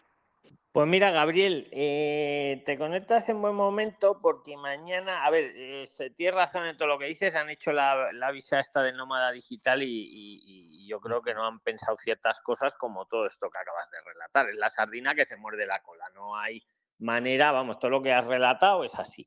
Pero mañana, mañana precisamente viene a Zoom el letrado este que sabe que nos que más ha estudiado la visa de nómada digital. Y va a estar mañana en Zoom a las 21 horas, hora local de Madrid. ¿Vale? Ah, Entonces, independientemente de ahora quien quiera que te aporte, eh, yo te apunto para mañana para que estés en primera línea y le preguntes a él porque él, vamos, tiene relación directa con la unidad de grandes empresas, que a su vez es la que lleva todo el tema este, y, precisamente opinaba como tú. La última vez que estuvo hace un mes, eh, planteó esto, es mm, lo que estás tú relatando y, vamos a ver qué novedades nos trae. Yo, yo te invito a que mañana estés a las 21 horas, ¿vale? En Zoom, ¿vale? Aquí en Telegram ponemos el enlace, es siempre el mismo, la misma clave, pero mañana lo, pongo siempre para recordar. ¿Alguien quiere aportarle a Gabriel que le haya... Sí, Adelante, Adelante, aportarle. Este, eh, Gabriel, ¿cuál es tu intención final en España? ¿Residir? ¿Trabajar por un tiempo? ¿Qué? Pues obviamente el, localizarme aquí a largo plazo, ¿no? Sin una cuestión de, los permisos y demás. La Perfecto. ventaja que yo veo de mi situación es que pues soy nómada digital y eso me permite acceder al, a los beneficios, ¿no? Porque te, porque te digo, yo tengo una prima que es venezolana y trabajó mucho tiempo en Perú y se acaba de ir a España, ya tiene dos meses, y ella tuvo que hacer un independizarse en Perú de la em- misma empresa donde ella trabaja y le presta servicio a esa misma empresa, pero ella como autónoma y se fue para allá. ¿Entiendes? No sé si es tu caso, si tú puedes ser autónomo en, en esa misma empresa, seguir prestándole su trabajo a ellos, pero con tu, con tu registro de autónomo, tú sí pudieras ir a España. No sé si te da chance, te da tiempo, pues, con todo lo que tú tienes. Ese era mi aporte, amigo. Perfecto, sí, sería también algo a considerar, podría ser una especie de, de cambio de relación laboral, ¿verdad? ¿A eso te refieres? Sí, sí, exacto. De manera de que te permitan, porque así sí te permiten con la visa de nómada digital a ti, ¿me entiendes? Y tú le sigues prestando eh, servicio a la empresa con que tú trabajas y, claro, tu, tu intención final es residir en, España, eso te caería perfecto. Es lo que yo creo, no sé si se puede. Ok, muy bien. De aquí surge entonces otra pregunta, no sé si pueda, Sí, sí, eh, hazla, pero hazla ya, ya que estás, venga. en, e- en este caso que cambiara la, la forma de relación laboral de ser eh, por cuenta ajena, yo registrado en la Seguridad Social de, de México y demás, si lo cambio a esta forma freelance o de brindarle servicio a, a esa misma empresa, no habría problema por el hecho de que ya tiene la UGE dos antecedentes de, de toda esta tramitología de, de esta No, yo ahí no veo el problema porque, Gabriel, tú puedes haberlo, haberlo, o sea, lo puedes cambiar, porque en en en tampoco estás ocultando nada. Mire, lo he intentado de esta forma, pero al final, pues me voy a hacer autónomo en España y ya está.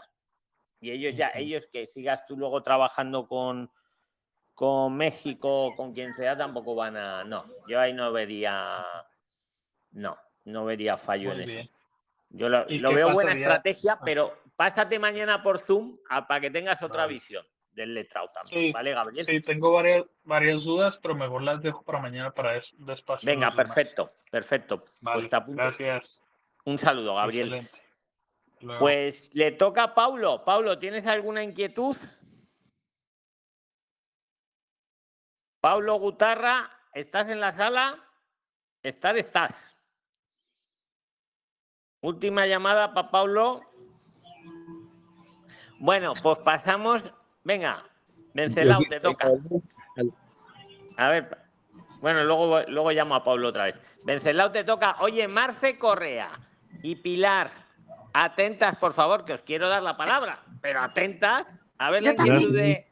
No, no, no, a ver la inquietud de Vencelao. Adelante, Vencelao, te toca. Te toca que aportaste antes. Yo, yo también Estáis tengo preguntando que cómo se levanta. Aquí no hay para levantar la mano. Aquí es el que le aporta algo, lo mínimo, lo, lo mínimo que cada uno tenga. Y ya con eso, luego tiene la palabra para cualquier inquietud. Yo creo que es la forma más, ¿vale? Gracias. Hola Adelante, amigos, Vencelao. Eh, soy Vencelao Gil, estoy en Chile desde hace siete años, yo soy venezolano y bueno, nosotros nos vamos a España, sí o sí. Eh, mi pregunta o mi inquietud, en estos días estuvimos hablando acerca de, eh, de la reducción del IPREN con mi tía, ¿eh? mi tía está de acuerdo con respecto al IPREN, ella, ella me dijo que sí, con el alojamiento y la mitad, si se puede, por supuesto, y si podemos. Ahora pregunto, ¿cómo haría yo con, el, con los acompañantes? Por ejemplo, mi esposa y mi hijo me lo quería llevar de acompañante, porque a pesar de que nos queríamos ir todos, como no tengo todo el IPREN, yo estoy pensando irme adelante y aprovechar incluso un poquito del verano para trabajar también. Y bueno, ¿cómo haríamos en ese caso si alguien tiene ya alguna, alguna resolución acerca de eso? Que eso quedó en veremos, ¿verdad? Don Luis. Pues es muy interesante, además me ¿Yo gusta. le quiero aportar? que- Sí, ¿le quieres aportar? Venga, es verdad. Joselo, venga, preséntate, apórtale a Vencelao. Yo al final te doy mi opinión también, al final. Venga, Joselo. Buenas noches con todos, este amigo, este, pero si no te Pero todo el preséntate, preséntate aunque sea breve, que os escuchan en Spotify y no, no de- decir un poquito de dónde venís, dónde estáis. Vale, un poquito. Ah, Venga. José, José Palacios de, de Lima, Perú. Este, am- amigo, este, si es que no te alcanza el IPREM para ti y para tus acompañantes, entonces este, lo más conveniente sería primero que vengas tú, este, haces tu estancia, presentas tu IPREM y una vez que ya te han aprobado la estancia, este, los puedes solicitar como acompañantes, pues, ¿no? Bueno, eh, está bien, te ha apuntado. Te ha apuntado, José, pero espera, pero fal- te falta Luis, actualización. Luis, espera, la Venceslao, que le- A ver, a ver, le- Pilar, que te va a aportar Pilar para que la apunte también. Espera, espera, espera. Venga, Pilar, aporta. Bueno, no es, eh, el, el acompañante tiene que demostrar el 75% del IPREM para poder también ir acompañante. Es lo Bueno, buen aporte también, te acabo de apuntar. Ahora, ahora rematamos, porque os veo un poco. Yo puedo. Eh, espera, a José y a Pilar veo la buena intención, eso estaba Yo lo bien. tengo claro. Pero espera, espera, pero se ha quedado obsoleto desde el pasado viernes que salió la nueva instrucción. Ahora lo rematamos, Vencelao, pero déjales que aporten un poco para que las apunte. ¿Alguien Claro. más le quiere aportar a Vencelao? Jody. Eh, Constanza. don Luis Oscar A ver, Gamboa. la primera ha dicho Mol, Constanza. Eh, Ah. Ya, lo- no. Muldir, venga, ha sido la primera. Luis, don Luis, desde España, eh, Jody aquí en Ávila. Eh, si lo haces como visa, eh, tienes que presentar el 75% del IPREM para ellos. Si te vienes adelante y aquí en España solicitas una estancia, ya no los puedes pedir de acompañantes. Molderte Entiendo. Spa, eh, que, que está bien lo que decís, pero ¿os habéis quedado anticuados ya? ¿Os habéis quedado anticuados? Venceslao va más lejos. No, no, espera, espera, espera. Venceslao, Venceslao va más lejos. Venceslao lo que dice, atentos a la pregunta que ha hecho, pues la he escuchado igual, que vosotros, es lo que dice, si con la nueva reducción del IPREN, a Venceslao su tía ya le ha dicho que le deja el alojamiento por el tiempo que dure la visa o la Perfecto. estancia, su tía le deja una habitación, vamos a poner, para él y para su familia. Para. Espera, espera, espera, Oscar. Y la pregunta de Venceslao es, con esta nueva instrucción, que si tú Sí. tienes resuelto el alojamiento, Ya me te acordé. reducen el IPREN a la mitad. Ya me acordé, ya me acordé. Espera, espera, pero escucha, escuchar el planteamiento. Lo que él pregunta es si con la nueva instrucción que te reduce el IPREN a la mitad ya que tienes resuelto el alojamiento por el tiempo de la visa o la estancia, ¿también se lo reducen a sus acompañantes? Esa sí la Es- pregunta, Ah, ya. ¿verdad, Venceslao? Sí, claro. ¿Quién sabe eso? ¿Quién sabe eso? Yo, Sí, también, acá, Oscar Gamboa. ¿verdad? También. Los demás nos silenciamos, yo Sí. incluido. Ok, mucho gusto. Oscar Gamboa, acá desde Venezuela. Eh, bueno, Vencelado, por lo que he estado investigando, yo también tengo próximo viaje a España y con la nueva resolución, el, el, el IPREN queda para todos al, al 50%. Eh, sí, una vez que, que ya estás en, en España, el IPREN queda para todos al 50%. Ya, permiso. Ah, estoy de acuerdo Pero, con Oscar. entonces- Eh, yo estoy Yo de tengo acuerdo. una espera, espera, posición. espera, espera, eh, espera, espera. Don- Oscar te ha apuntado. Yo pienso que por lógica, Vencelao, eso no está en el instructivo, no está en ningún lado, pero por lógica, el instructivo dice que te, reduce, que te reducen al 50% el IPREM. Entonces supongo que al primer acompañante, que era el 75% del IPREM, el principal, ahora entiendo que será, yo entiendo, ¿eh? que será, será el 75% de los 300 euros. Y a los demás acompañantes, yo pienso que será el 50% de los 300 euros, por lógica jurídica, no por más. Vamos, Mm, opino, eso- opino como Oscar. Eh, No sé, Exacto, porque queda como eh, queda como interpretativo eh, la, la norma. Entonces, eh, a, la- lo que uno puede interpretar la ley eh, es eso, el 50% para, para, para nosotros como personas y para los Sí, acompañantes. eh, eh, el instructivo dice que se reducirá en el 50%, ta, ta, ta, si tienes resuelto el alojamiento. Que por cierto, por cierto, y esto es importante, por favor, porque ya he visto por ahí que dice alguien, no, que tiene que estar totalmente pagado. No necesariamente. Me explico, me explico bien. Yo cojo, a, yo que sé, a un amigo le digo, venga, yo te dejo aquí, tengo este alquiler, te dejo una habitación para ti todo el año, y yo tengo el dominio del inmueble, pues lo tengo yo alquilado a mi nombre y te la dejo a ti gratis, vamos a suponer. Porque eres mi amigo, por lo que sea, mi familiar, mi sobrino. Y ya está, con eso valdría. ¿Me explico? que no es que tenga que haber pagado ya el Eh. alquiler previamente todo el año el amigo. ¿Me explico? ¿Me explico bien, no? allá llegó mi, allá mi pregunta para cuando pueda apuntarme, don Luis. Sí, ya te he apuntado, Oscar. Pues Vencelao, yo creo Yo que. Escucha, escucha, escucha. Mm, Tenemos, vamos con tiempo bien, vamos bien, pero queda, mira, después de Vencelao va Gloria Rodas, Verónica, va José, José Lo Palacios, va Pilar, va la del spa y va Oscar. Tengo otra inquietud enlazada a esta misma. Yo, Y, me- y Orlando, ¿no? apúnteme a Orlando también. bueno, don Luis, ya, esto ojalá que sea así, de esta forma, porque esto me alegró mucho el día que lo estuvimos conversando. Esto fue para mí súper. Ahora, si yo, que, me, que esto me animó a lo siguiente, don Luis. Yo estaba pensando ya que tenía que hacer tantas cosas, pero ahora digo, estoy pensando irme primero yo, desde los próximos meses, para tratar de, de, de eh, hacer mi estancia, que me dé tiempo y también ir trabajando y haciendo algún dinerito extra, porque aprovechando que tengo todo esto a mi mano ahora, porque antes no tenía, mi tía no me contestaba, mi prima, ahora todos me contestaron, ahora tengo una prima en, en Murcia, tengo un, todos, todos, ahora todos quieren que vaya para allá. Pero bueno, Pues mira, eso es bueno, eso es bueno. Me alegro un montón. Lo cierto es que eso me gustaría saber más o menos cuándo exactamente comienza el verano y cuándo termina para yo jugar con los tiempos. Recuérdese que yo quiero hacer la ESA y quería ir en septiembre porque yo sé, para ver, yo sé que no me va a dar tiempo de ir antes, pero sí con el verano me puedo ayudar y ir preparando todo de una vez, lo de, lo de la estancia y lo de trabajar también. Eh, ¿en qué tiempo me puedo ir a partir del mes que viene, por decirlo? Pues venga, eh, Mm. espera, y que le responda de los que no estáis apuntados, el que le responda le apunto. Venga, que está muy fácil. Venga, ¿quién le quiere responder? Daniel Muñoz, don Luis. Venga, Daniel, contéstale, contéstale. A Buenas noches por allá. Este, Daniel Muñoz de Venezuela. Este, hermano, te puede ir ahorita en julio, ¿verdad? Que son las preinscripciones, de manera que los tres meses que da la, la administración pública te pueda salir la estancia para septiembre. Y al ser aprobada, comienzas de una vez a, a estudiar y a trabajar, porque vas a hacer la S. De igual manera, la pienso hacer yo pronto. Apunta, don Luis. Perfecto, te ha apuntado, Daniel. Pues Vencelao, vamos para adelante, Mi- ¿vale? Le doy. Me interesa, don Luis, me- Venga, interesa que para es tiempo. Venga, Vencelao. sí, me interesa, don Luis, me interesa también- Espera, espera, espera un momento, Vencelao, que Marcé Correa te va a aportar algo para que la apunte, por fin. Claro. Venga, ¿qué le quieres aportar a Vencelao, Marcé? Sí.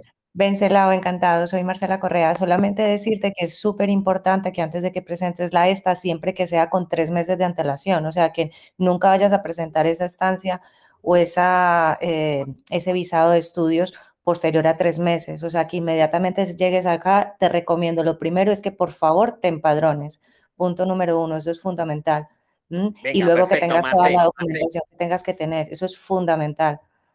Sí, sí, sí. Perfecto, No, yo- te lo apuntado, Marcel. Mira, claro, muy bien. tengo O sea, claro, ya está- Raúl. todos- Eh, Paulo, te Pero llamé antes y no estabas, No, Paulo. no, no entendieron la vuelvo a llamar. pregunta. La pregunta. Espera, pero haz la pregunta y venga, y pasamos para adelante. Venga, La pregunta era la quiero, quiero saber el tiempo, el tiempo laboral del, del verano, que quería aprovechar el verano. Sí, todo esto lo sé, todo esto lo sé, lo de los El tiempos. y tiempo gracias- laboral del verano te lo digo yo. A ver, no hay tiempo laboral. Eh, me sí. explico, a ver, a ver cómo me explico yo esto bien. Sí, sí, sí, sí. Y, eh, y el que quiera aportar, que aporte, pero muy rápido. El- la vacación, la mayoría de los españoles se van de vacaciones, la mayoría, pero no hay una ley que diga en agosto, ¿no? En agosto, lo oficial, los centros oficiales y todo esto, Mm. no los cierran, ¿eh? Porque no pueden cerrar, pero sí los dejan como a medio. La mitad de los funcionarios se van de vacaciones en agosto. Entonces, eh, eh, agosto es el gran mes de vacaciones en España. Pero no es que por ley, ¿cómo hacen las empresas? Las empresas privadas pues van turnando. Entonces el trabajador dice, generalmente tienes derecho a un mes de vacaciones al año, ¿no? Lo puedes coger todo seguido o, por ejemplo, en dos bloques de 15 días. ¿Cómo hacen las empresas? Pues, pues hacen como lo reparten, ¿no? A ver, ¿tú cuándo las quieres coger? ¿Tú cuándo quieres? Tal. La mayoría intenta en agosto, hay gente también en julio que se van yendo, pero no es que haya una norma escrita que, que, que yo que sé, que a partir del 15 de julio se cierra España. No, no. En generalmente las empresas, incluso lo- los ministerios, siguen funcionando. Lo que pasa es que con la mitad de personal, ¿vale? Se van como turnando. Lo que, lo que sí cierran son los colegios, los institutos, las universidades, eso sí. Bueno, salvo lo del verano, ¿eh? Que ahora tenéis las universidades de verano y eso es una buena opción también. ¿Vale? ¿Hasta qué mes, hasta qué mes duran por lo menos vacaciones o el verano? El 1 de septiembre se supone que va todo a la normalidad, excepto el tema de los estudios, que suele ser ya para el 10, para el 15, eh, incluso para octubre. Ahora las secretarías de los institutos, etcétera, el 1 de septiembre suelen volver a estar totalmente operativas, ¿vale? Listo. Venga, pues hay un aporte, seguir un poco lo que son las vacaciones académicas de lo que son las vacaciones laborales en general, ¿vale? Las académicas de julio y agosto, eh, salvo que sean cursos de verano, cierran, pero las secretarías, yo creo, de los institutos y esto es en agosto, ¿eh? En julio yo creo que funcionan y en septiembre también, ¿vale? Perfecto. Un, aporte, don Luis. Venga, pero muy rápido, Sandra, venga, que te apunto. Eh, bueno, buenas noches, yo soy Sandra Milena, yo me encuentro en León. Es un aporte para Venceslao. Eh, hay que tener en cuenta también que no todas las comunidades autónomas manejan las mismas fechas para las inscripciones a la ESA. Yo estuve averiguando porque tengo unos familiares que vienen eh, precisamente para hacer todo este trámite de estancia por estudio. Y, por ejemplo, aquí en León, hasta la primera semana de septiembre van a, ser, a iniciar las inscripciones para ese año 2023-2024. Hasta esa fecha, hasta esa primera semana de septiembre, es que van a recibir solicitudes y hacer el examen que se realiza para saber qué tanto tiempo eh, van a tardar en hacer la ESA o en qué nivel los van a dejar. Entonces, tener muy en cuenta eso, porque si tienes de pronto familiares en otras eh, comunidades, en otras ciudades, de pronto que vayan averiguando en esas instituciones de la ESA eh, más o menos en qué fecha serían esas, esas inscripciones, porque si tú piensas viajar entre julio eh, y presentar la estancia por estudio, pues de pronto puede que no te dé el tiempo para presentarlo antes de cumplir los 60 días. Sí, yo, eh, Sandra, te apunto ahora para luego, a ver si da tiempo. estoy de acuerdo contigo, llamar primero a las instituciones, Mm, no la juguéis a hablar, hablar con ellas, escribirles un email, la que cada uno tenga pensado para que os verifiquen, porque efectivamente es variable. Es variable, aunque lo que he dicho antes tampoco desmerita, ¿no? Que en agosto, bueno, no lo voy a repetir, ahí ha quedado grabado. Pues muchas gracias, muchas gracias. Vencenlao, le toca a Gloria Rodas. Gloria Rodas, tienes la palabra, preséntate. Venga.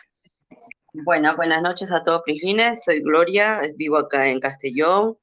Tengo un año y siete meses acá en España esperando pasar mi arraigo por la formación. Bueno, mi pregunta va respecto sobre mi hijo. Bueno, mi hijo está estudiando en una formación básica de agrario y jardinería.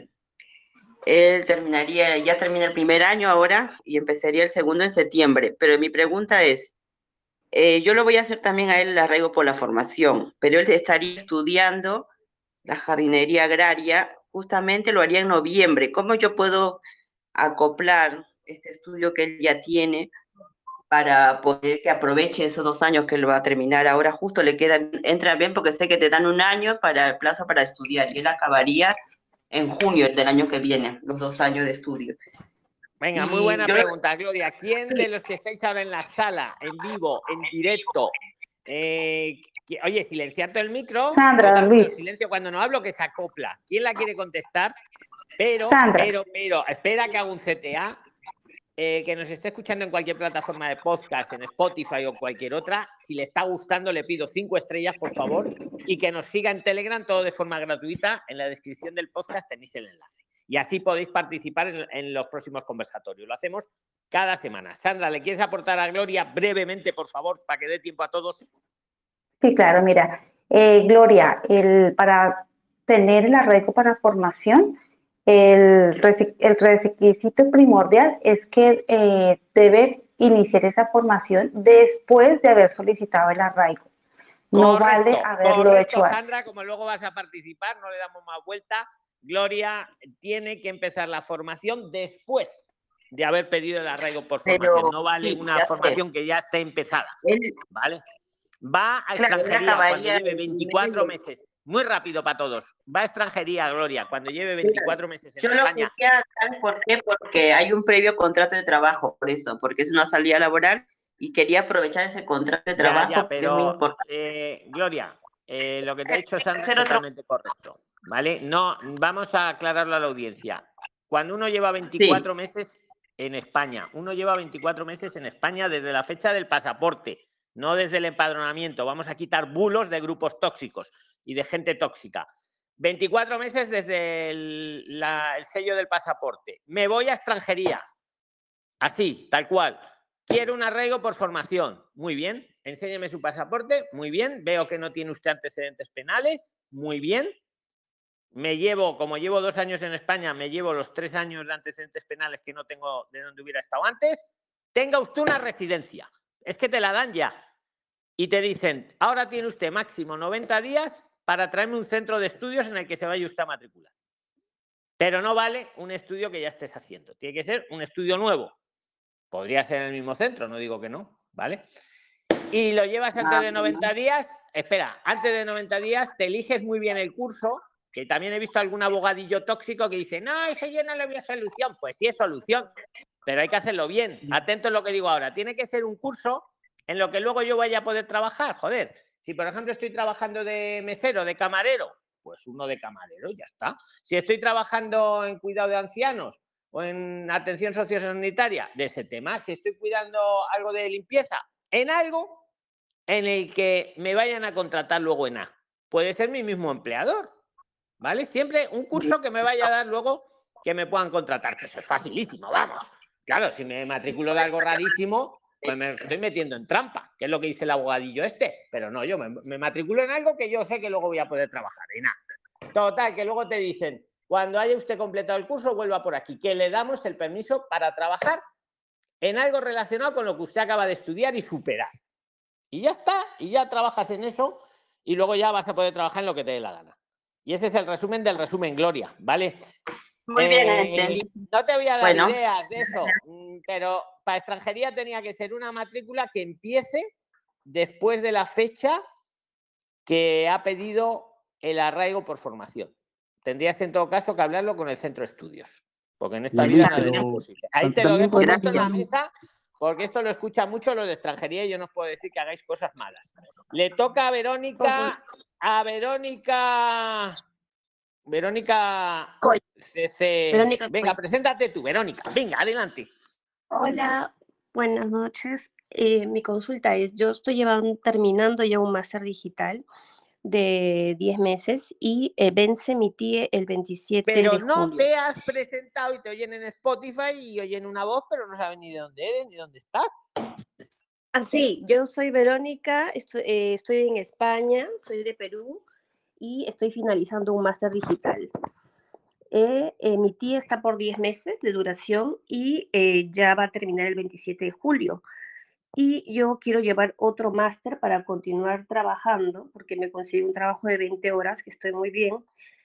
Y me dicen, "Usted, tengo la duda de hacer una prórroga para llevar otro máster o tengo que hacer una estancia inicial, porque tengo entendido que son dos trámites distintos. Uno es un mes, tienes que hacerlo con un mes antes de que venza, o sea, hasta el 27 de junio, que es la estancia inicial, y el otro es la prórroga que creo que tienes tres meses después de, de que venza. Entonces, algunos, algunos me han dicho que eh, en mi caso no es prórroga porque tengo ya, o sea, los másteres no tienen prórroga, solamente los FPs y algunos cursos de bachillerato, pero en el caso del- de, mi máster no tengo otro curso, me quiero matricular en otro máster. ¿Cómo sería en ese caso? Oye, Eh, y esos que te han, te pregunto, Verónica, esos que te han asesorado así un poquillo, ¿no te han dicho que ya hubo una modificación en agosto que, independientemente de si es un máster, una FP o una ESA o lo que sea, que tú puedes modificar, palabra clave, a residencia y trabajo? ¿Eso no te lo han dicho? Sí, claro, y yo este, encontré, como le digo, este trabajo de, de 20 horas y estoy todavía con la tesis, estoy en el trabajo y mm, no, bueno, la verdad es que no me ha dado tiempo de buscar uno de, de, de, de los más de mil, de mil en, en interprofesional y he encontrado este trabajo de 20 horas. Tendría, necesitaría más tiempo para buscarlo y, y de todas maneras sé que hay un trámite que tiene que hacer el empleador para que me transforme a, a cuenta ajena, pero como tengo esta duda, Venga, te, lo te resumo rápido, rápido, rápido, ¿vale? Para que dé tiempo a todos. Efectivamente, estás en lo correcto que tú puedes modificar o renovar desde 60 días antes a que acabe lo que estás estudiando, en este caso tu máster, hasta 90 después. Hasta ahí vamos de acuerdo. Ojo, modificar o renovar, las dos opciones. Requisito fundamental, y esto lo digo para toda la audiencia, requisito fu- fundamental, que eso que estoy estudiando lo tenga superado. Me da igual si es un máster, una FP o una ESA o lo que sea. Superado. Ahí, claro, me surge la duda de si todavía estás estudiando las prácticas del máster. En tu caso, claro, pero vamos a dejarlo en la mesa. Me surge la duda si ya lo tienes superado o no. Porque Claro. extranjería lo que necesita es el certificado del centro de estudios que tú has superado eh, con aprovechamiento, en tu caso, el máster. Insisto, Claro. podría ser igual con una FP lo que te voy a contar que con una ESA. ¿eh? En todos casos iguales. Superado, lo puedo renovar desde 60 días antes hasta 90 después. Renovar o modificar. Yo creo, yo creo que desde esta reforma que fue en agosto es mucho más rentable modificar, que mi opinión.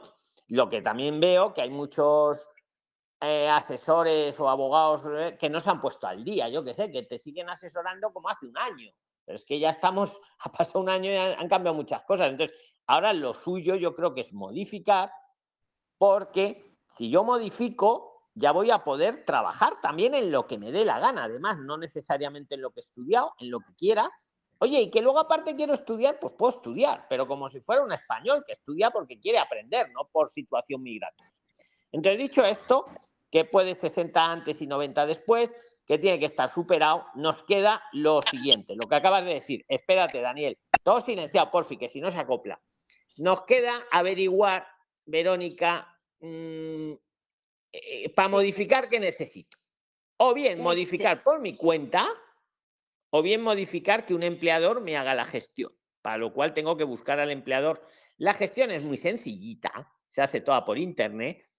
Y os hice un vídeo, incluso un corto, para que se lo deis a los empleadores para quitarles los miedos que no tienen nada que ver. Pero bueno, eh, estás en lo cierto. Puedes pedirlo, en tu, en tu caso, la solución, puedes pedirlo hasta, eh, hasta tres meses después, hasta 90 días después de que, acaba- de que se te acabara la visa, puedes hacer la modificación. Si quieres, te la puede hacer el empleador, si te ha dado un tiempo a encontrarlo y explicarle que es una cosa muy sencillita. Bueno, tiene que pagar 200 euros por meter la- el papeleo, por así decirlo. Tiene una tasa el empleador. Y tiene un plan B, que lo puedes modificar tú misma, como que tú vas a, a trabajar como autónoma y el permiso que te van a dar para trabajar te va a servir para trabajar por tu cuenta o al final trabajar con el empleador. Digamos que tendrías esas dos variantes. No sé si te queda algo, algo en el tintero, Verónica. Sí, Se queda grabado, ¿eh? Luego, el que no se haya enterado mucho, que lo ponga a velocidad lenta o se queda grabado, ¿vale? Venga, Verónica. En el caso del trabajo a cuenta ajena, busqué este de, bueno, quise obviamente extender el que es de, de más de mil, pero encontré este el de 20 y me dijeron bien claro antes de contratarme que no hay manera de que en un futuro se vuelva a tiempo completo. Me También te valdrían, te valdrían dos de 20. encontrar dos de 20, Dos de me han 20 también te valdría. Ya, eh, pero tiene que ser referido a mi máster. O, No, o no, necesariamente. ahí te han asesorado mal. Eso era si te vas por la ley de emprendedores, la antigua, que también sigue vigente. Pero también puedes, por la nueva modificación, mm, dos de 20 y puede uno que ver con el máster y, uno- y otro no tener nada que ver con el máster, o los dos que tengan que ver o que ninguno tenga que ver. Ahí te lo dejo, Verónica. Dale dos vueltas y vente mañana a Zoom. Te cito a Zoom mañana también, junto a Gabriel, que tienes otro letrado, para que te dé más visiones. Pero lo que te he dicho es correcto, que cuando no sé algo lo digo también. Vale, correcto. Dale dos vueltas. Pueden ser dos de 20 y pueden ser que no tengan que ver con el máster. Eso sí, no te me metas por la ley de emprendedores, métete por la nueva reforma. Claro, y la cuenta au- autónoma, eh, entiendo que tuvo un compañero que lo hizo y me dice que tiene que pagar 300 de, como autónomo mensual, ¿no? Cual- lo cual no, No, tengo porque ¿en qué provincia estás? Yo estudio en Toledo y trabajo en Madrid. pues te haces autónoma en Madrid y tienes la cuota cero, pides la bonificación de la cuota cero, que el primer año es cero euros. Y el segundo año, si no has ganado más del salario interprofesional, también siguen siendo cero euros. Luego tienes otra bonificada de 80 euros. Pero la mejor es la de cero. Eso también es de este año. Lo que pasa que no es en todas las comunidades, es en Madrid y en tres más, que no me las sé de memoria ahora mismo. Pero hay que pedirla, ¿eh? Cuando te haces autónomo, que si no la pides, te ponen la de 300. ¿Vale? Ahí, ahí te lo dejo, Verónica. Tienes que pensar. Mañana seguimos en Zoom, Verónica, para que les dé tiempo a todos. Espera, espera, espera, espera, que estáis aporte, un apuntados. aporte a Le Verónica. Una José. pregunta, Espera, espera, una espera. pregunta. Es que eh, lo hago para que os dé tiempo. Vosotros mismos. Le toca a José, José Lo Palacio, luego Pilar, luego Spa. me tocaba a mí. Venga, venga, venga, José Lo, te toca. Venga, venga. José Lo, ¿dónde estás? ¿Qué paso? Al siguiente. José Lo Palacios. Bueno, pues José Lo, no sé, le pasa como a Paulo, que antes fue llamado. Pilar, Pilar, te toca. Presenta tu gran inquietud. Venga. Gracias, don Luis. Buenas noches. eh, yo soy, mi nombre es Pilar. Llegué el día viernes a Madrid. Es mi tercer día aquí y bueno, quiero, bueno, ¿De dónde? ¿De dónde casa. llegaste, Pilar? Yo soy de Perú, yo soy de Perú, don Luis. Este, bueno, sí he participado en varios Zoom con usted y le comenté que yo quería estudiar logística. Y bueno, estoy analizando, tengo tres días y, y bueno, recién eh, me he puesto a mirar el día de hoy porque ayer y anteayer, como estoy en una casa que, que conozco poco a las personas, eh, me, me van a ayudar, pero he estado chequeando hoy y tengo la duda con respecto al tema del banco, don Luis, para poner el, el, el dinero para el IPREM, ¿no? Eh, ¿Has bueno, escuchado lo que, lo que hemos dicho antes? Lo que te ha explicado muy bien Verónica. no, yo que no, lo, el tema del, del de- sí, bueno, mi, mi tema va por otro lado, el, el tema, porque yo he traído un documento de la venta de algo que sustente el IPREM, en ese caso, ¿no? Lo que yo quería saber es cuál, en este caso, de acuerdo a la experiencia eh, de acá de los Prisliner, cuál sería eh, uno de los bancos más recomendables que no me retengan, ¿no? Que donde yo presente este documento de la venta, este, que está apostillado. Venga, pues, venga, Pilar, perfecto, que te respondan. El que la responda, venga, le voy apuntando para luego. Pablo, ¿le la quieres responder o quién la puede responder? Venga, a Puede Pilar. ser a banca. Escuché lo de las, perdón, escuché lo de Pablo las dice a cartas. banca. ¿Por algún motivo, Pablo, la recomiendas a banca? Porque la tengo con pasaporte, la, la tarjeta. ¿Y no te la bloquean? No. Perfecto aporte. Y Pablo ¿Y también la Perú. Caixa?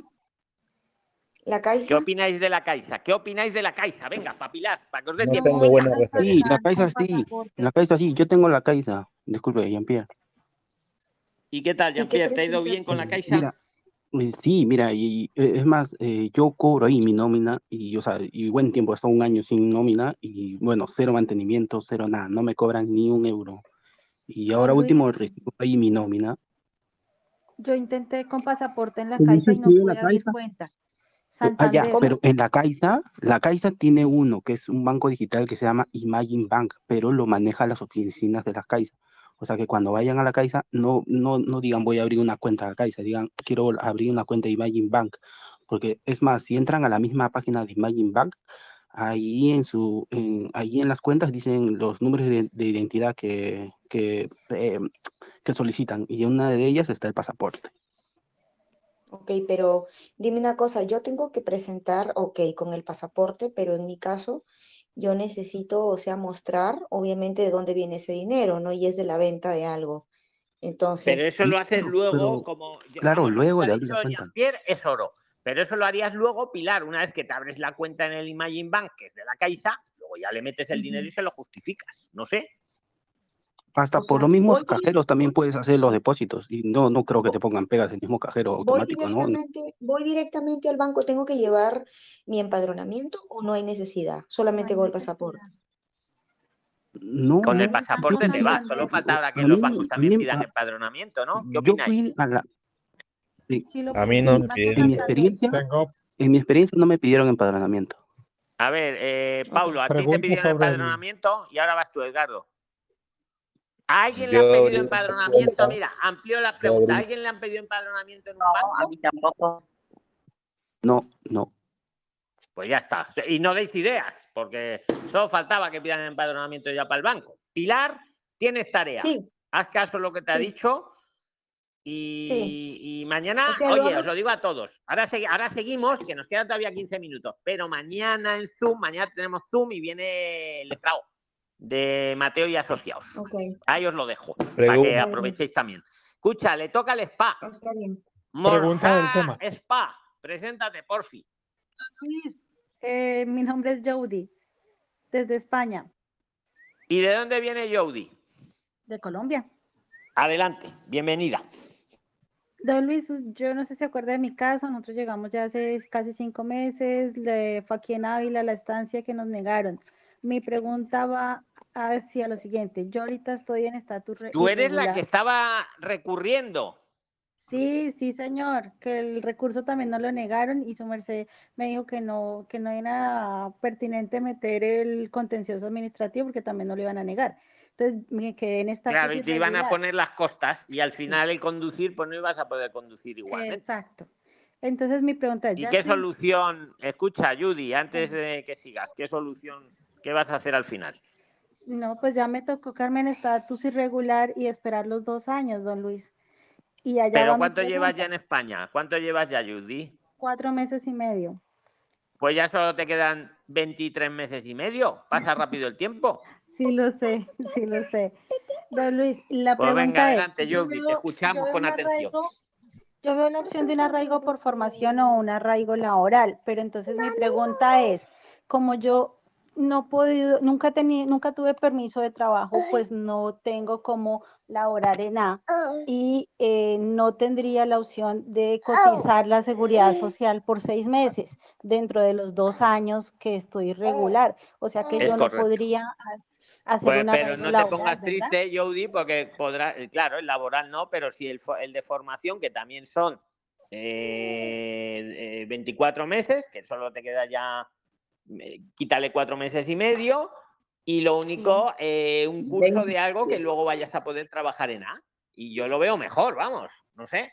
No, por eso no te no estés triste, Judy.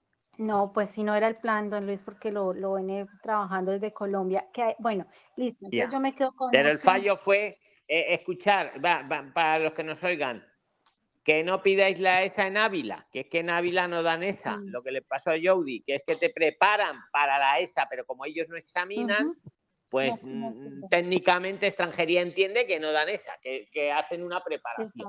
Y por ese fue el motivo. O sea que en Ávila no pedir la No, ESA. ni en Guadalajara. Don Luis. Ni en Guadalajara. ahí, bueno, entonces, ¿qué pasó? Yo me quedo en estatus irregular y como yo desde Colombia saqué mi NIE, ahorita fui a tratar de sacar la tarjeta sanitaria y la trabajadora social me dice que yo no la puedo sacar porque estoy empadronada con NIE, que si estuviera con pasaporte sí me daban tarjeta sanitaria, pero que con NIE no, ¿eso es cierto? Eso, eso es más tóxico. Que, que te lo dé con. Vamos, cambia de trabajadora social. Jody. Voy a, voy a ver si me dan cita con otra porque solo hay una en el pueblo. Claro, intenta que te den cita con otra, porque vamos, esa no, esa yo no la.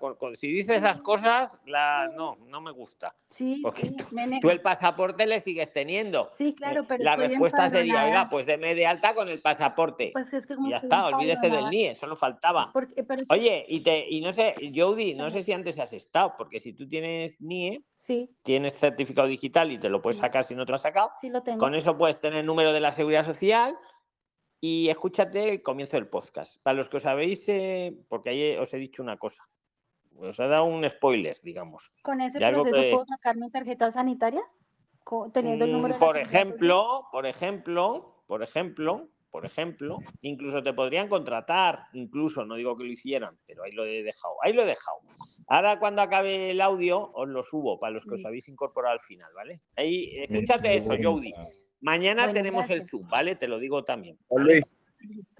Adelante, pero espera, que ahora le tocaba. Es de esto, Oscar. Bueno, te tocaba a ti, Oscar. Venga, te tocaba igualmente. Venga. Luis. Espera, espera, espera. Espera, que le toca a Oscar, le toca a Oscar, luego Daniel, luego Marcel, luego Sandra, luego Jean-Pierre. Venga, Oscar. Espera, espera. Vamos a, a escuchar a Oscar. Venga. Ok, don Luis, Adelante, una, que no, da eh, tiempo. Venga. Yo estoy próximo a viajar a España el, el domingo 25.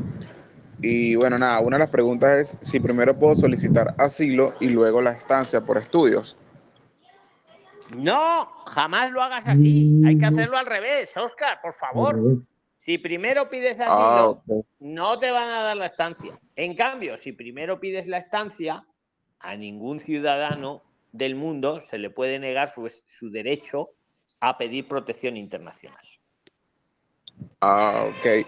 Ahí queda Y dicho, don Luis, para... ahí queda dicho muy importante, cuidado con eso. Daniel Muñoz, le toca a Daniel. Mañana tenemos Zoom, Oscar. Mañana está el letrado de eh, Mateo Asociados. Pero Había bueno, quedado, había quedado la pregunta de cómo demostrar la, la acreditación de los fondos para la estancia de estudios, si, y si va a ser una ayuda por, por un amigo. Por ejemplo, bueno, no, pero si es por un amigo y quieres que le gusta extranjería, mejor que te dé el dinero, te lo metes tú en una cuenta y, y- y te quitas mucho papeleo. ¿Me explico? Como si fuera Ah, tuyo. ¿Vale? Pues venga, ahí queda dicho. Le toca a Daniel Muñoz. Venga, para que os dé tiempo a todos. Luis, Daniel, preséntate noches. rápidamente. Venga, Buenas venga, tardes, buenas noches, don Luis. Daniel Muñoz de Mérida, Venezuela. Don Luis, como hay mucho desconocimiento, ¿verdad?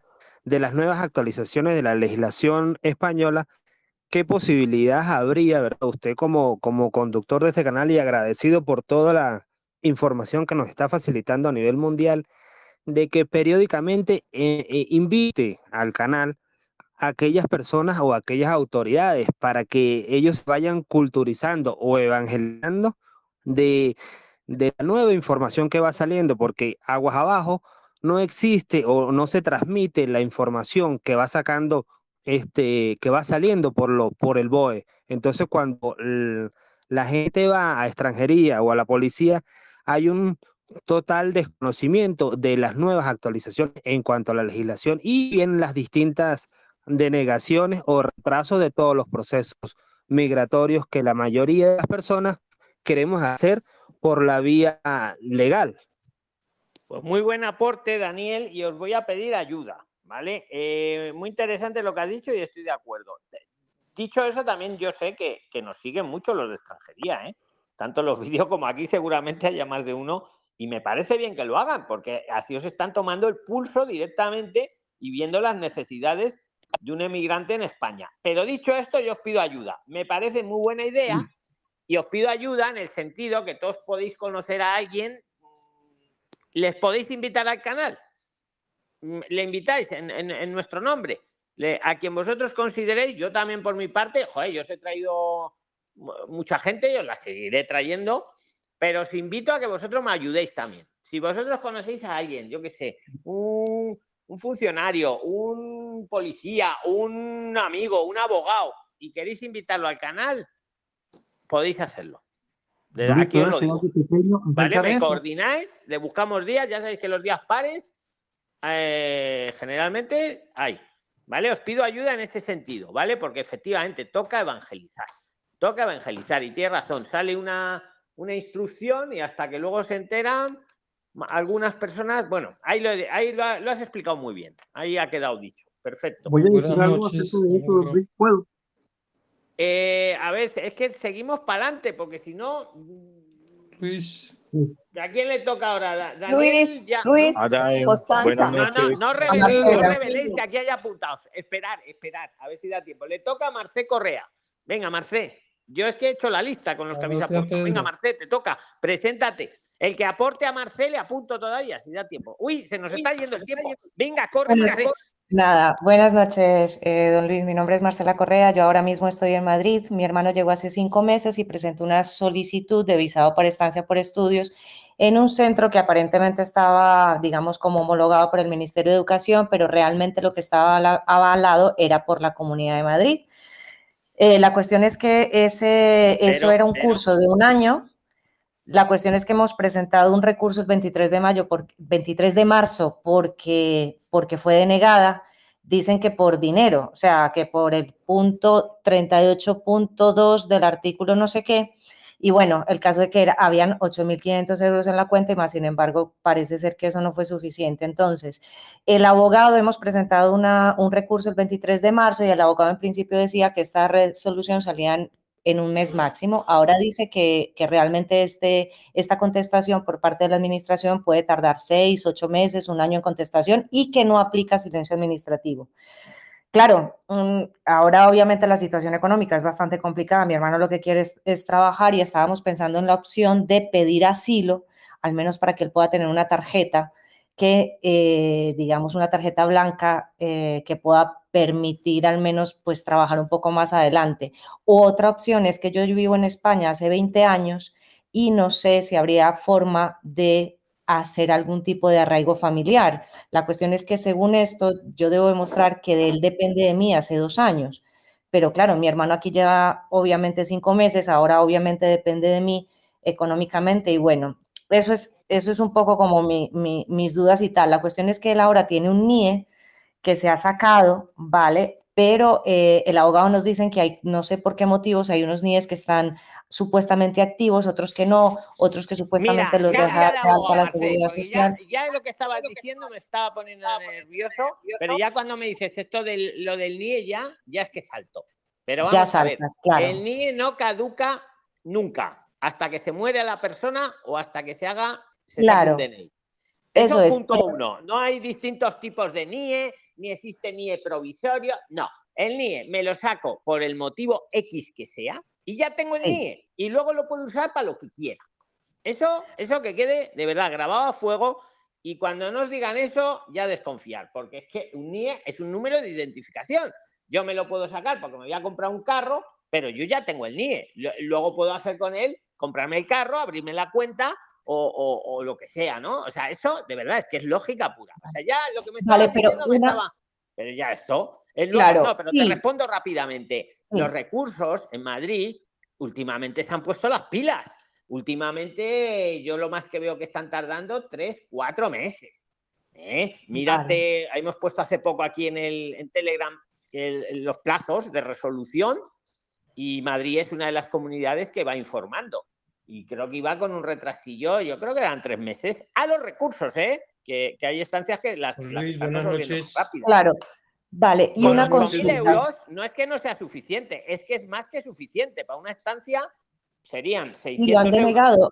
Mi pregunta es, nosotros... el motivo, el motivo de fondo de la denegación, o sea, no creo que sea por los 8.000, porque es que de verdad... Claro, porque le hago una consulta, porque en principio nosotros, de hecho, habíamos entrado antes de que supuestamente aplicaran que solamente ahora se puede para estudios superiores o FP. Nosotros estábamos ¿Cómo que en un se puede para estudios superiores o FP? Se puede para todo. Para todo. No, no, Entonces no entiendo por qué nos han denegado esto, la verdad. Pero por favor, más, eh, ¿os habían dicho eso? Yo tenía entendido que a partir del 1 de marzo aplicaba ya solamente para estudios que superiores no, o que no es FP. así. Ay, por favor, ¿quién te está asesorando? No será del grupo, ¿no? No, no, no, no, no, ni riesgos. No, Madre no, no, mía, sal de ahí. Mira, te voy a dar una herramienta. Por mal asesoramiento, podría ser una herramienta. Queja al colegio de abogados y con esa queja a extranjería, a mí mire lo que me habían dicho, me han asesorado mal, pa, pa, pa, pa, pa, pa. Eso es una, una herramienta que, te- que ahí te dejo. El recurso te lo tienen que Claro. resolver. Dudo, dudo que sea por los 8.000 euros, porque es al revés. O sea, serían 600 euros por 12 y un poquito más. Pero vamos, con 8.000 eurazos de sobra. O sea, a saber Claro. por qué es lo que han... ¿Cómo que desde...? Eso es mentira. O sea, es que a mí estas cosas sí que me dejan indignado. ¿Cómo que ahora lo ha- al revés? Si lo están, si lo están flexibilizando al máximo, te vale con cualquier curso, con una ESA, con un máster. Eh, ¿Eso en lo que os matriculasteis? Era un curso que de electricidad y otro de, o sea, era, era de un año, era electricidad y No te luego otra de gestión de el abogado, ese centro, ¿no? ¿No te lo elegiría también? Pregunto. Eh, sí. Joder, ve, mira, vente mañana a Zoom, me quedo flipado, ¿eh? Pero es que, de- ¿cómo puede haber gente así, por favor? O sea, Marce, de verdad, me quedo alucinado, ¿eh? No sé, Que traiga la sé. O sea, resolución ya, claro, claro, ahora entiendo, ahora lo entiendo Marce- todo ya. El abogado, ¿dónde vemos un abogado que te elija lo que vas a estudiar? Claro, y encima luego. No, él te que hace dice recomendaciones. que la Comunidad de Madrid, ¿qué tiene que la te hace recomendaciones. Mira, Marce, Pero ¿cómo se llama el, el Pero, pero una, pre- una pregunta. No, no, no, no no, no, porque ni muchísimo peor, menos. luego, No, no, verdad, no, por favor. mira, lo mejor que Eso no podéis se hacer, hace. lo mejor que podéis hacer siempre, consultarlo aquí, que estamos 31.600 ciudadanos, y ahí nos vamos a engañar nadie. No, no, no, ni muchísimo menos. no es, vamos el- a saltar los otros para decir, esto no Claro. es así. No, no, quiero aclarar que lo que me hizo fue una recomendación. Ojo, no, no confundamos. Él lo que me hizo fue una recomendación y uno obviamente pues se, se, se, se- se confía de las recomendaciones. Pero bueno, pero una consulta, don Luis. Si él en este momento tiene un NIE, yo por ejemplo, ¿cómo hago para sacar ese certificado eh, digital? O sea, yo puedo hacérselo a él directamente a través de una lo web o que dónde- sacar él, o tiene que hacer a través de un abogado para que no haya ningún No, tipo no, de error. eh, no, Para sacar un certificado digital no necesitas un abogado. Para presentar una estancia tampoco sería necesario, pero bueno, se puede hacer con un abogado. Un certificado digital para nada. Un certificado digital, te vas a la, a la web de la Fábrica Nacional Moneda y Timbre, FMNT, Sí. tienes aquí en Telegram el paso a paso, ¿vale? Pero te lo Sí. digo muy rápido, luego lo lees ahí. Eh, te saca, te, lo, te pide el NIE, te pide sus datos de tu hermano, lo- los suyos que los rellene él, te dan un código y, te, y, y tienes un un- multitud de sitios para verificar la identidad. Tiene que ir a, un- a cualquiera de esos sitios con su pasaporte, con el código que le han dado y su NIE, te verifican la identidad, vuelves al ordenador, te dan otro código y ya con eso tienes el certificado digital. Otra opción, otra opción. Ahora hay una app que lo puedes hacer desde el móvil. La app creo que te cobra dos euros o así, ¿sabes? Escucha, Vale, no da, Marce, no da tiempo a más. Llevamos dos horas. Mañana tenemos Zoom. Mañana tenemos un letrado que no engaña. Mañana ¿A tenemos qué horas, don Luis? Pasaros todos a Zoom mañana. Seguimos hablando, ¿vale? Ahora seguimos chateando. Pregunta, Ahora un rato pongo el audio. Nos despedimos, Prilines, ¿vale? Un abrazo a todos. Luis, un abrazo. La- Luis, el teléfono, el teléfono de la abogada, de la abogada que, la que habló Luis. que caigan más ahí, esos son falsos abogados. No, no, no, la abogada, la abogada con la que hablaste, Luis. Mañana nos vemos en Zoom. Bueno, y ahora sigo chateando. Ahora os pongo el Bueno. Luis, Un abrazo gracias. a todos. Venga, un abrazo. Gracias. Chao, Abrazo, chao, chao, chao, chao, chao. Gracias. Chao.